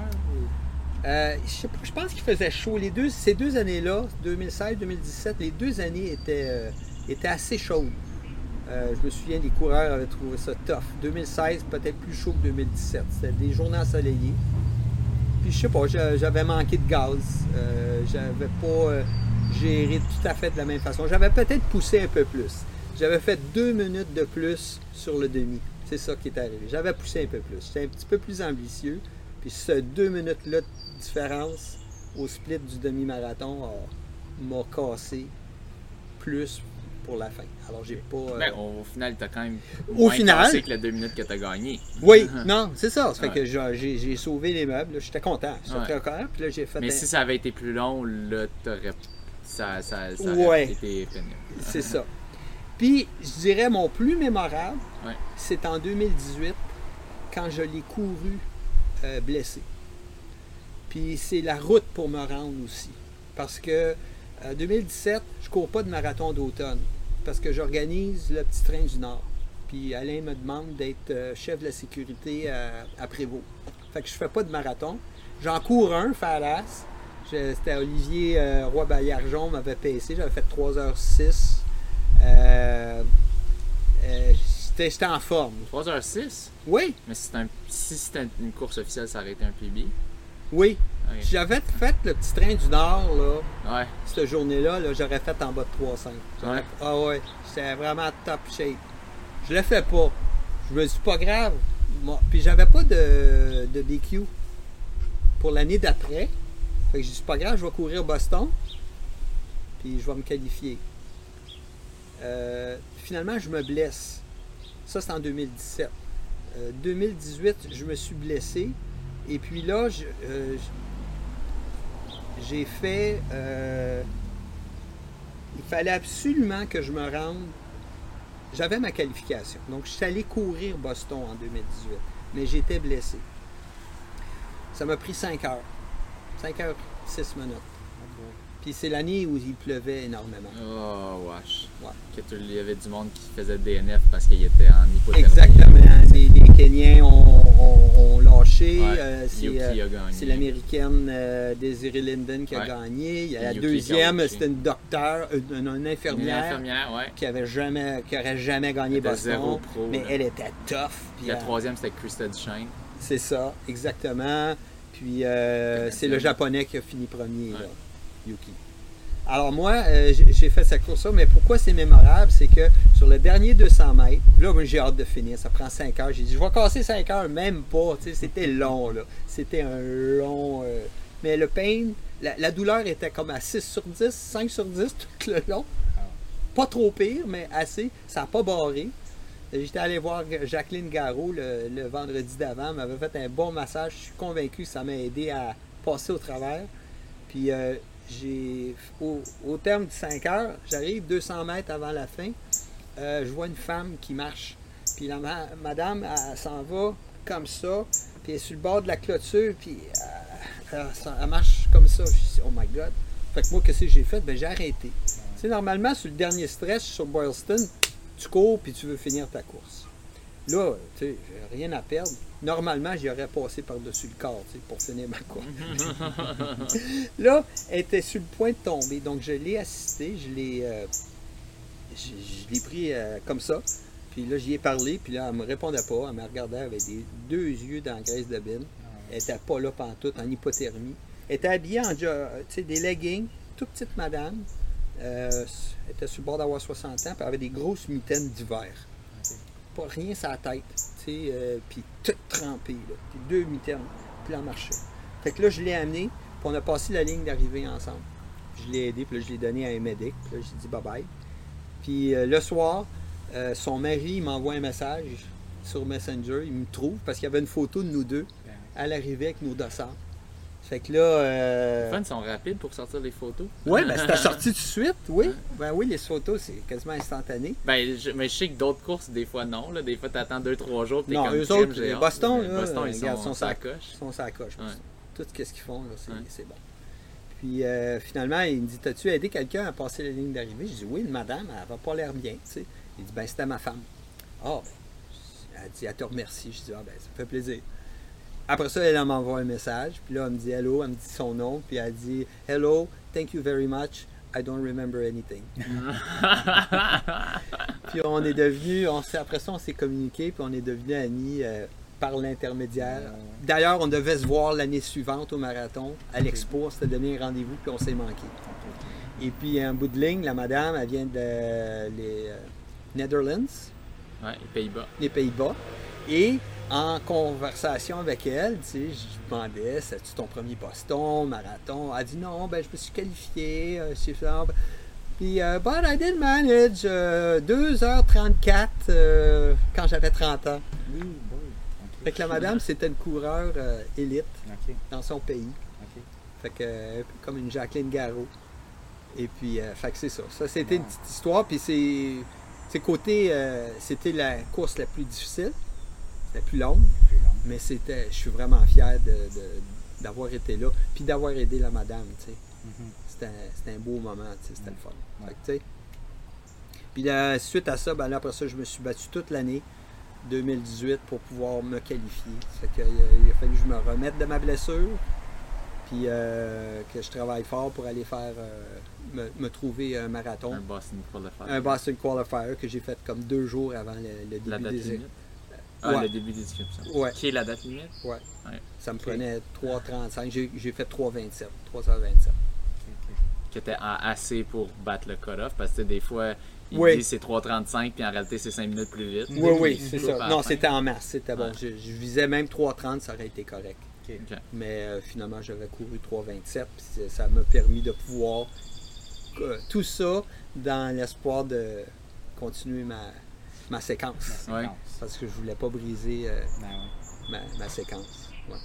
Mais ouais, c'est fou. Ça, doit être, je pense, c'est partagé avec bien des gens. Je pense qu'il y a beaucoup de gens que ça, a été leur pire, celui, euh, celui euh, dans la pluie puis le froid. J'avais des athlètes que je coachais qui, qui étaient allés faire. Puis ah une l'avait fini, c'était un, duo, un mari et sa femme. Puis un l'avait fini, l'autre l'avait. Il y en a qui ont très bien fait quelqu'un qui arrivait, qui était bien en forme, euh, qui était. Mais il fallait pas juste être en forme, il fallait être préparé. Il fallait avoir l'équipement. Oui, c'est ça. Tu peux être bien en shape, mais tu sais, t'es tout mouillé. Mais c'est aussi c'est comment tu réagis à ça. il y en a qui sont plus sensibles. Tu sais, de tomber en hypothermie, c'est pas pour tout le monde. Il y en a, ça c'est pas pour tout le monde. Non, non, mais tu sais. c'est pas pour grand monde. Non, c'est ça, mais. Ils vont mieux gérer le, le, froid, l'impact du froid sur, euh, sur son corps. C'est ça. Parce que moi, tu sais, dans le fond, j'étais là pendant 5 heures de temps, puis il m'a tombé une brique de, de, de, pluie, là, plus longtemps que les autres. J'étais là 5 heures, mais j'ai eu le shake pendant une demi-heure de temps après la course. Mais, tu sais, je n'ai pas dépensé mon énergie de la même façon. Je poussais pas, là. Mm-hmm. Moi, tu sais, je cassais 8, 8 minutes au kilomètre, j'étais content. Juste pour te dire. Là. Mais tu as une bonne tolérance à, la, aux, températures euh, froides? Oui, puis euh, l'endurance. Là, je, savais que je m'en allais dans. Euh, c'était pour être difficile. Puis pour faire cette course-là, j'avais seulement 120 km dans les pattes. Entre le 11 février, quand j'ai arrêté de courir, et la date du marathon au mois d'avril j'ai couru 120 km. Qui est rien pour toi. Qui est rien. Puis c'était 120 km de douleur.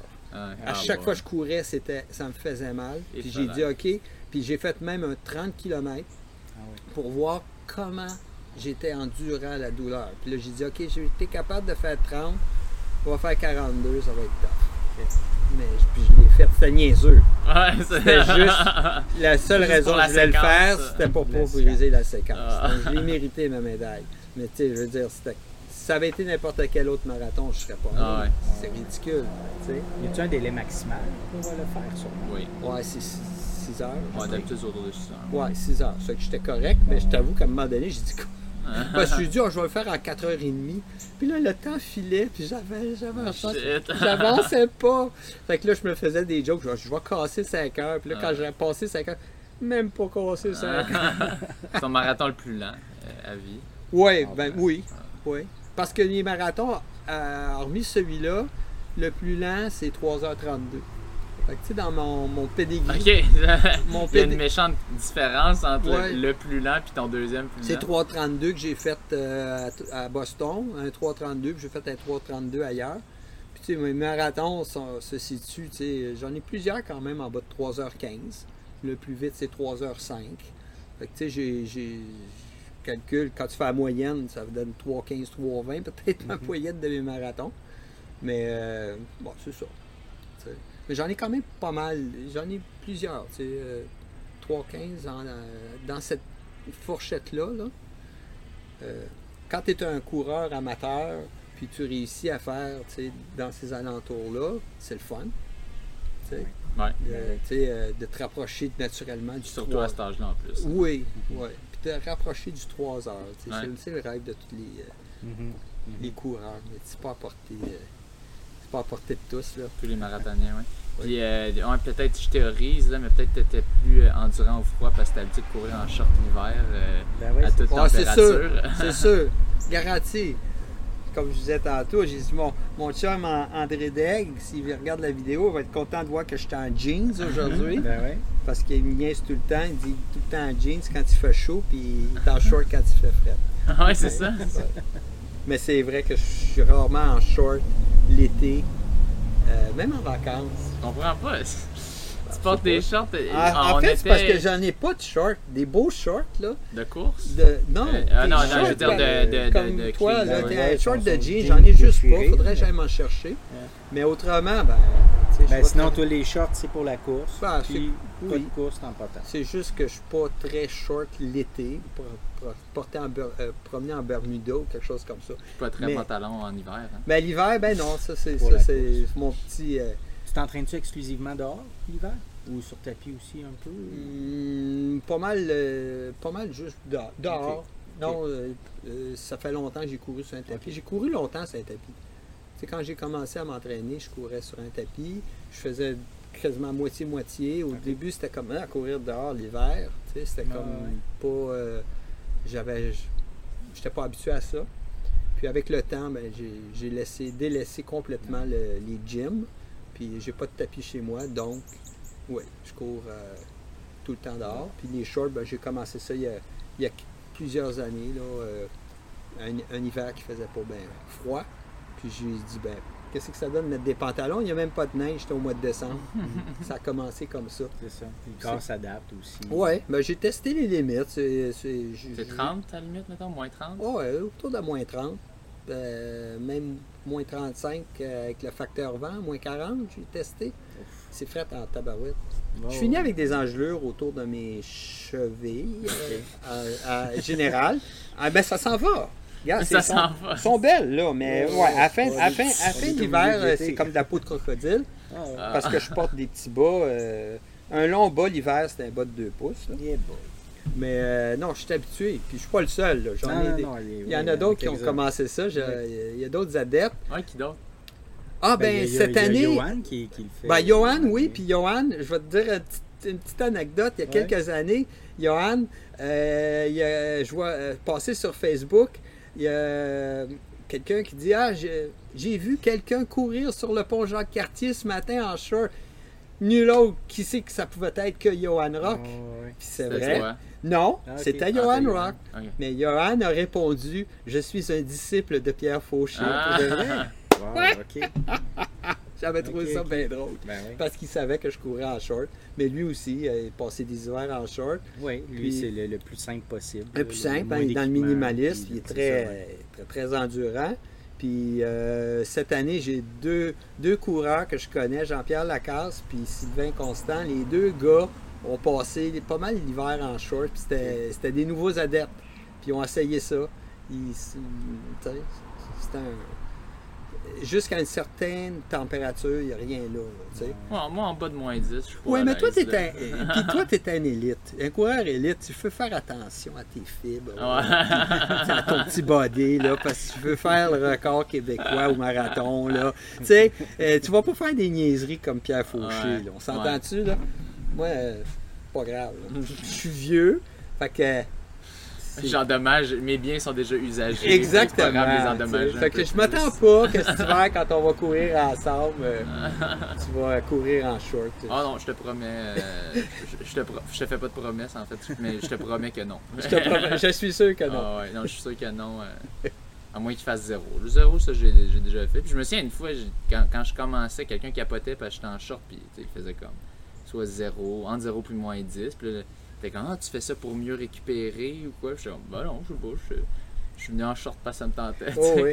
Mais. Euh, mais c'est le fun. C'est, c'est, oh, et puis, honnêtement, là, on fait des blagues, mais jusqu'à un certain. Euh, à zéro, il n'y a, vraiment rien là. Les gens, j'étais pareil, quand j'ai commencé à courir, la minute, il faisait un peu froid, il faisait zéro. Tu t'enfiles des, des leggings parce que mm. tout le monde met des leggings, mais honnêtement, tu peux.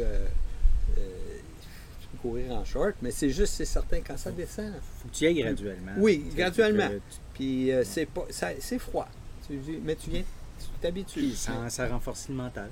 Oui, ça fait partie. C'est bon pour quand tu décides d'aller faire d'aller dans le Pain Cave de la Barclay Fall Classic ou autre chose. Ou que si tu tombes sur une compétition, que ça donne qu'il fait froid cette journée-là, puis oui. c'est un Boston avec la pluie en plus. Oui, oui. Ouais.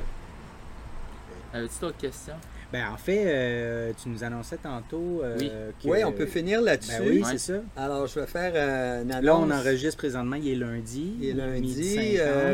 Euh, et euh, justement, hey my god, on a jasé. J'espère ben que vous n'allez pas trop couper au montage. On était à 2h19. Ah moi, je coupe à rien. Ah, c'est ça, ça, ah, Moi, je me trompe tout le temps, là, puis il coupe à rien. Il euh, votre popcorn, ça va être long, la vidéo. Mais ouais, alors, j'ai fait une annonce au nom d'Éric Fournier et puis André Daigle. Il y en a qui vont les connaître. Euh, sur Facebook, là, Eric écrit beaucoup sur les athlètes. Euh, il suit euh, toutes les, courses au Québec. Ah, c'est une de nos sources. c'est une grosse source. Puis il écrit tellement bien, Eric. Puis c'est le fun, ses commentaires qu'il fait. Puis il, amène de la discussion aussi souvent. André, c'est le fou national. c'est un bon coureur, André, d'il y a longtemps. Et puis les deux, le voleur de cône orange. oui. Et euh, je ne sais pas, peut-être Louis-Philippe Carnier faisait partie de la discussion. Ils ont parlé de ça depuis euh, Louis-Philippe qu'on connaît, là, qui On l'a reçu il y a quelques semaines. Grand master euh, au Québec, là, incroyable, coureur marathon. Puis ils ont parlé ensemble de, faire une journée québécoise de la course à pied. Alors, ils lancent ça. moi, j'ai aidé. J'ai sorti mon chapeau de graphiste justement hier. Euh, je suis retourné sur l'ordinateur, puis euh, à la demande d'Eric, euh, parce qu'André n'était pas capable de le faire, j'ai fait un petit logo. Et puis, ben, c'est un. En fait, c'est un frame. frame sur Facebook, un frame sur Facebook, un cadre que les gens. Alors, on va inviter les gens à, mettre ça sur leur profil Facebook. C'est ça. Alors, c'est la journée québécoise de la course à pied qui est en fait le 31. Officiellement, va être le 31 juillet. C'est pas. Euh, il n'y a pas personne qui peut prendre une journée de congé euh, cette journée-là, mais vous pouvez aller faire une run, par exemple. oui, parce que ben, c'est ça, tantôt, je faisais une recherche sur Facebook dans les cadres, puis il est disponible. Il est disponible. Journée, course, pied. Là, euh, Et puis au moment où on se parle, Eric était pour faire une annonce, un petit blitz sur Facebook pour en parler. Donc, ça avait, c'est juste l'idée de pouvoir. eux autres qui ont voulu faire, c'est souligner une journée dans l'année parce que tu en as d'autres d'autres euh, organismes euh, qui font. Euh, il y a le Global Running Day, je pense, mm-hmm. qui a une certaine date. Ça fait penser aux gens, puis ça, ça permet aux gens de cette journée-là de dire OK, j'ai fait ma run pour mm-hmm. la journée québécoise de la course à pied. Ça donne une excuse pour faire des publications Facebook. Euh, Exactement. De poster, de poster des photos. Euh, non, tout ça. Ah, tout ça. pour en parler, hein, finalement, de ben notre beau ben sport euh, de, la, course à pied là, qui, qui est grandissant. Hein, mm. ça fait bouger le monde. Là, ah, ben ça nous met en santé. Nous met en santé. 65 livres. J'en reviens toujours au pouce. Ouais. Euh, euh, fait que c'est ça, le cadre il est disponible maintenant, puis il va l'être pour deux semaines. Fait que c'est pas juste la journée du 31. Non, c'est ça. La, euh, ouais, la journée officielle, c'est le 31 juillet. Donc là, ben, le cadre est disponible. Ça peut faire un peu de, de, de, buzz autour de ça, étant donné que c'est nouveau. Puis l'année prochaine, ben, ça va revenir. L'idée, ça sera toutes les années. Que ça pourra peut-être qu'il y a des petits événements qui pourront s'organiser autour de ça. Tu sais. Eux, eux, ils ont soumis euh, au gouvernement, j'imagine, pour que ce soit vraiment officiel. Officiel, oui, je pense. je, pense que ça n'allait pas. Pour le moment, ça n'a pas passé. mais si on fait un certain engouement, peut-être. Ben oui, peut-être qu'éventuellement, ça pourrait devenir, sans être une journée, euh, tu sais, c'est pas à Saint-Jean-Baptiste. Non, mais, ben non. Tu sais, c'est le fun d'avoir une journée. Euh, ah oui, de même, tu peux. Tu, tu dis là, tu traînes la personne, ton ami qui veut jamais y aller, tu dis là, la journée, de ça. Puis ouais. ah, ok, ok, là, on va venir. Ouais. Là, finalement, euh, il pogne la piqûre. Puis, euh, on fait un autre. Euh, c'est une bonne idée, c'est une belle initiative. Puis c'est des. tu sais, c'est du monde impliqué, c'est des bons. C'est du monde qui sont très inclusifs aussi dans le dans le domaine de la course à pied à Ben. Montréal puis au, au Québec. Puis ça prend des- du monde euh, rassembleur comme ça. Là, Mhm. tu sais, pour- Mm. Surtout après l'année qu'on vient de passer. Là, tu sais. De se faire sentir qu'il y, a- qu'il y a vraiment un- un- des rassemblements. Puis là qu'on peut, ben, depuis quelques mois, là, qu'on peut courir quand même en, en groupe. Là. Cool.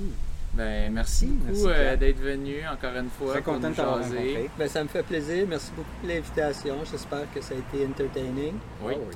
Euh, comme j'ai dit au début, je disais ramène-moi si je parle trop. Oh non, mais c'était parfait. tu sais. Puis moi, des fois, je baillais, mais c'est juste parce que j'ai à peine dormi euh, hier soir. Donc, c'est pas, c'est pas que tu m'endormais avec tes histoires. C'est tantôt, il genre- se pose la question. hein? Non, non, moi, je le prends pas personnel Non, ouais, c'est ça. le- Non, non, tu prends le pas personnel. c'est, euh, Mais non, non, c'est super intéressant. Tout, euh, ben, j'en ai appris, même si j'ai couru des heures et des heures avec toi. Ouais, je t'avais déjà raconté appris, euh, quelques anecdotes. Ouais, là. mais tu sais, euh, toutes, toutes les, les, West, les Eastern States, tout ça, puis le, Ouais. le Barclay Fall Classic, j'avais aucune idée que tu avais fait ça. Ouais, ben Ça, moi, c'est dans l'article Distance Plus que j'avais vu ça. Ouais, ok. Ouais. Ben, en tout cas, si ça peut. euh, c'est toujours le fun de pouvoir par- parler euh, de, de, de, de, de- de quelque chose qu'on aime. là, Ben ouais. Puis euh, de le partager avec les gens. Puis euh, si ça peut intéresser, tant mieux. Puis des fois, ça peut inspirer du monde aussi. Ben, moi, je suis sûr que oui. Moi, je suis Ben sûr ouais. qu'il y en a plein qui vont se mettre. euh, qui vont se mettre à essayer de s'inscrire à Barclay Fall Classic après ça. Ah ou, ouais, probablement. des Eastern States ou. euh, Puis de faire ta première course, puis de, de te lancer ou de, de décider de te lever de ton sofa. Puis, euh, tu sais, moi, j'en suis la preuve. Là, tu sais. Mm. ouais. Ah oui, puis juste avant de Ouais. finir, je voulais juste revenir un peu sur ton 6060. Ouais. Euh, tu sais, ça, tu avais réalisé au milieu de l'année que tu étais à 3000. Ben, à, à quel moment exactement tu avais réalisé que tu étais à 3000 Au début du mois de mai. Ok, fait que un peu avant la moitié. Oui, alors j'ai fait un gros mois de mai de 600 km. Parce que, bon, c'est 6000 km. 600, ok. Ouais, Ok. j'ai, mois de mai, j'ai fait des bouchées doubles. Ouais. Euh, Et alors j'ai fait 150 par semaine? ouais, des grosses, des grosses semaines. C'est, c'est ça qui est le- un peu ma blessure. Là. C'est que Ah, je suis parti c'est, comme un malade en janvier parce que j'avais pas, de- pour la première fois en 12 ans, T'avais rien à faire. j'avais rien à faire. Pas Ouais. de marathon à préparer. Ouais. Alors j'ai juste... la COVID t'a juste rendu comme, ok, ben j'ai rien à faire, fait que je vais Je cours. me donner des défis. Puis je travaillais pas. Maintenant, Ouais. je, tra- je suis retourné travailler à boutique Endurance. Euh, venez me voir pour des souliers. Mais euh, euh, je travaillais pas. J'avais juste ça. Puis je m'occupais de mes parents. Puis j'ai couru. Puis là, je suis parti janvier, première semaine, 150 kilos. Puis j'ai dit, on va voir comment longtemps je peux faire ça. Puis tu te souviens, on a fait des runs. Puis j'étais comme euh, wired pas mal. Là. Jusqu'à temps que je me fasse mal. Mais j'ai j'ai fait... Mais ça t'a pris du temps avant de te faire mal, tu sais, Ben... techniquement? Oh, ça t'avais allait- mal puis tu le traînais. C'est ça, je le traînais. J'ai fait, j'ai fini euh, janvier, février, mars avec 1800 km. Suivant le 6000, je me suis tapé un autre 600 par mois les trois premiers mois. Puis j'essayais de voir comment longtemps je pouvais toffer. Puis ben là, euh, après ça, euh, là j'ai recommencé à courir. Là, de... J'ai fait ma première semaine de 100 km, 106 km en vacances. Fait que j'étais content. Mais là, dis-moi que tu, tu recommences graduellement. Ah là, oui, 0 j'ai fait, 100, je regarde sur Strava, ma, mon, mon ascension s'en Ok. vient comme ça. Puis Ok, là on passe cette année, les 600, euh, ça c'est cette année Ça, c'est, euh, c'est, c'est le début de la- mon année. de, de ouais, 2021. su- suite à 2020, Ouais. C'est le, dé- c'était le début de mon année. Ok, puis t'étais parti en Lyon, là, c'est ça, t'étais parti Ouais, pour ben, faire je, je 17 000 track- je traquais euh, 7000 km. Ah, c'est ça. Oui, puis là, je C'est disais, ça. c'est ça, courir 7000 km Ouais. par année, il faut courir beaucoup. Encore plus. On a un collègue de travail, il a fait 9000, lui, en 2020. Lionel, ouais, Dominique. ouf. Ouais. croyez qui est incroyable. Et- Puis lui, en fait, 9000. il était à 8000. Puis finalement, ben, tu vois, pourquoi pas 9000. Ouais, mis ouais. au 13 décembre, il était à 8000. Ouais, puis il a fait 9000. complètement. Il, euh, écoute, tout un exploit. Ouais. Euh, ouais, on travaille ensemble à la maison de la course. Puis, euh, mais lui, il Boutique court. Endurance. Hein? Boutique endurance. Excusez. On s'excuse, Pierre. Boutique endurance. Excuse Pierre. L'éveillé. Euh, mais c'est ça, lui, euh, il a fait 9000. Puis, euh, Mais très lentement. Hein? Il court très lentement. Oui. Mais c'est un gars, gars qui court euh, 2,40 au marathon. Là. Ben oui. Mais lui, il- a vraiment toute une approche de courir. euh, courir. Il trouve que, que je cours trop vite, probablement, parce que moi, ma- mon 6000, j'ai fait une moyenne de 4,59 de kilo- au kilomètre, le 6000. Fait que c'est quand même. C'est quand même rapide, surtout pour ton âge, que tu sais, d'habitude, plus tu vieillis, plus tu cours lentement tes Ouais. jogs, là, plus autour de 5,30, j'imagine, Ouais, la, moyenne, ou Ouais. 6. Là. Ouais, Fait que. Euh, ouais, ça fait que, ouais. Ouais, puis c'est ça, je me souviens, à, là, un moment donné, quand tu commençais à te blesser, là, tu revenais un peu, puis tu, tu joguais avec nous, mais à un moment donné, t'es comme non. Ah là, non, non, j'ai pas pu. moi, que- Avril, euh, ouais. avril, mai, là, c'était. euh, oublie ça, là.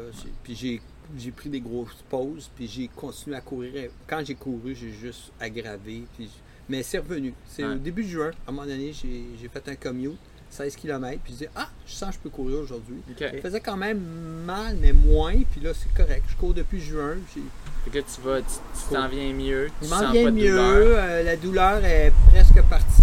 euh, Tu cours-tu un peu plus lentement? Ouais, nécessairement. Mais j'ai fait quelques petits spurts de vitesse. Là, J'ai fait quelques petites progressions. Je n'ai fait une en vacances, j'étais bien content. J'ai fait un, une progression, puis j'ai fait un kilo à 4,8. Ah! Ok. Tu sais, j'étais réchauffé. Puis ça, ça fait que je sais que ça va revenir. Mais c'est juste plus. faut que je prenne mon temps. Ouais. Ouais. Puis là, tu donnes comme objectif ben, de faire Boston. De faire Puis Boston. de te qualifier pour le prochain. Peut-être en faisant Boston? Ouais, ben en fait, mon temps de 2,14, de 3,14 de 2019, il va être bon pour Ah, il va être 2022. encore bon parce Ouais. qu'ils gardent, ils, Ils ont- laissent ils- prendre des vieux une temps année. à cause que C'est impossible. J'ai déjà ma, ma, ma, ma, qualification. Puis euh, si je peux faire mieux, euh, je vais verrai à Boston. Tu sais, c'est 3,50. Je vais au moins essayer de faire mieux que ça. Mais euh, si- j'ai deux Ah, pour mois. te qualifier à ton âge. Ok. mais en, en tout cas, j'ai deux mois pour. Ouais. euh, sais, ça sera pas un gros, gros entraînement de marathon, là, Ouais. mais. euh, Tu vas juste si- t'assurer de rester en shape. Ouais, puis si je peux juste augmenter mon volume, puis faire un peu de quand même de, de travail de vitesse, je vais voir. pas de. Je vais pas aller faire 3,15, là, c'est certain. Mais on verra. Bon, on te souhaite bonne chance avec ça. Merci On beaucoup. ne souhaite pas de blessure. De, Ouais, de ben là, c'est ça, de continuer, puis on va On courir. guérir, euh, ouais. Oh, ça va courir là. là. ça va- Ah ouais? Ah, Ouais. Ok, c'est bon, j'ai amené mes shorts. Parfait. Yes. Ou on peut courir en jeans si tu veux. mais Moi, j'en ai pas. Ah, non, mais, mais moi, ouais. j'ai mes shorts Toi, tu vas courir avec tes shorts jeans? Non, non, non, j'ai mon jorts, stock là, cette fois-ci. Je cours jamais en jeans. Parfait. Fait que. euh, bon, mais euh, sur ça, merci encore. Ouais, merci. Et euh, bonne autres. course. Merci.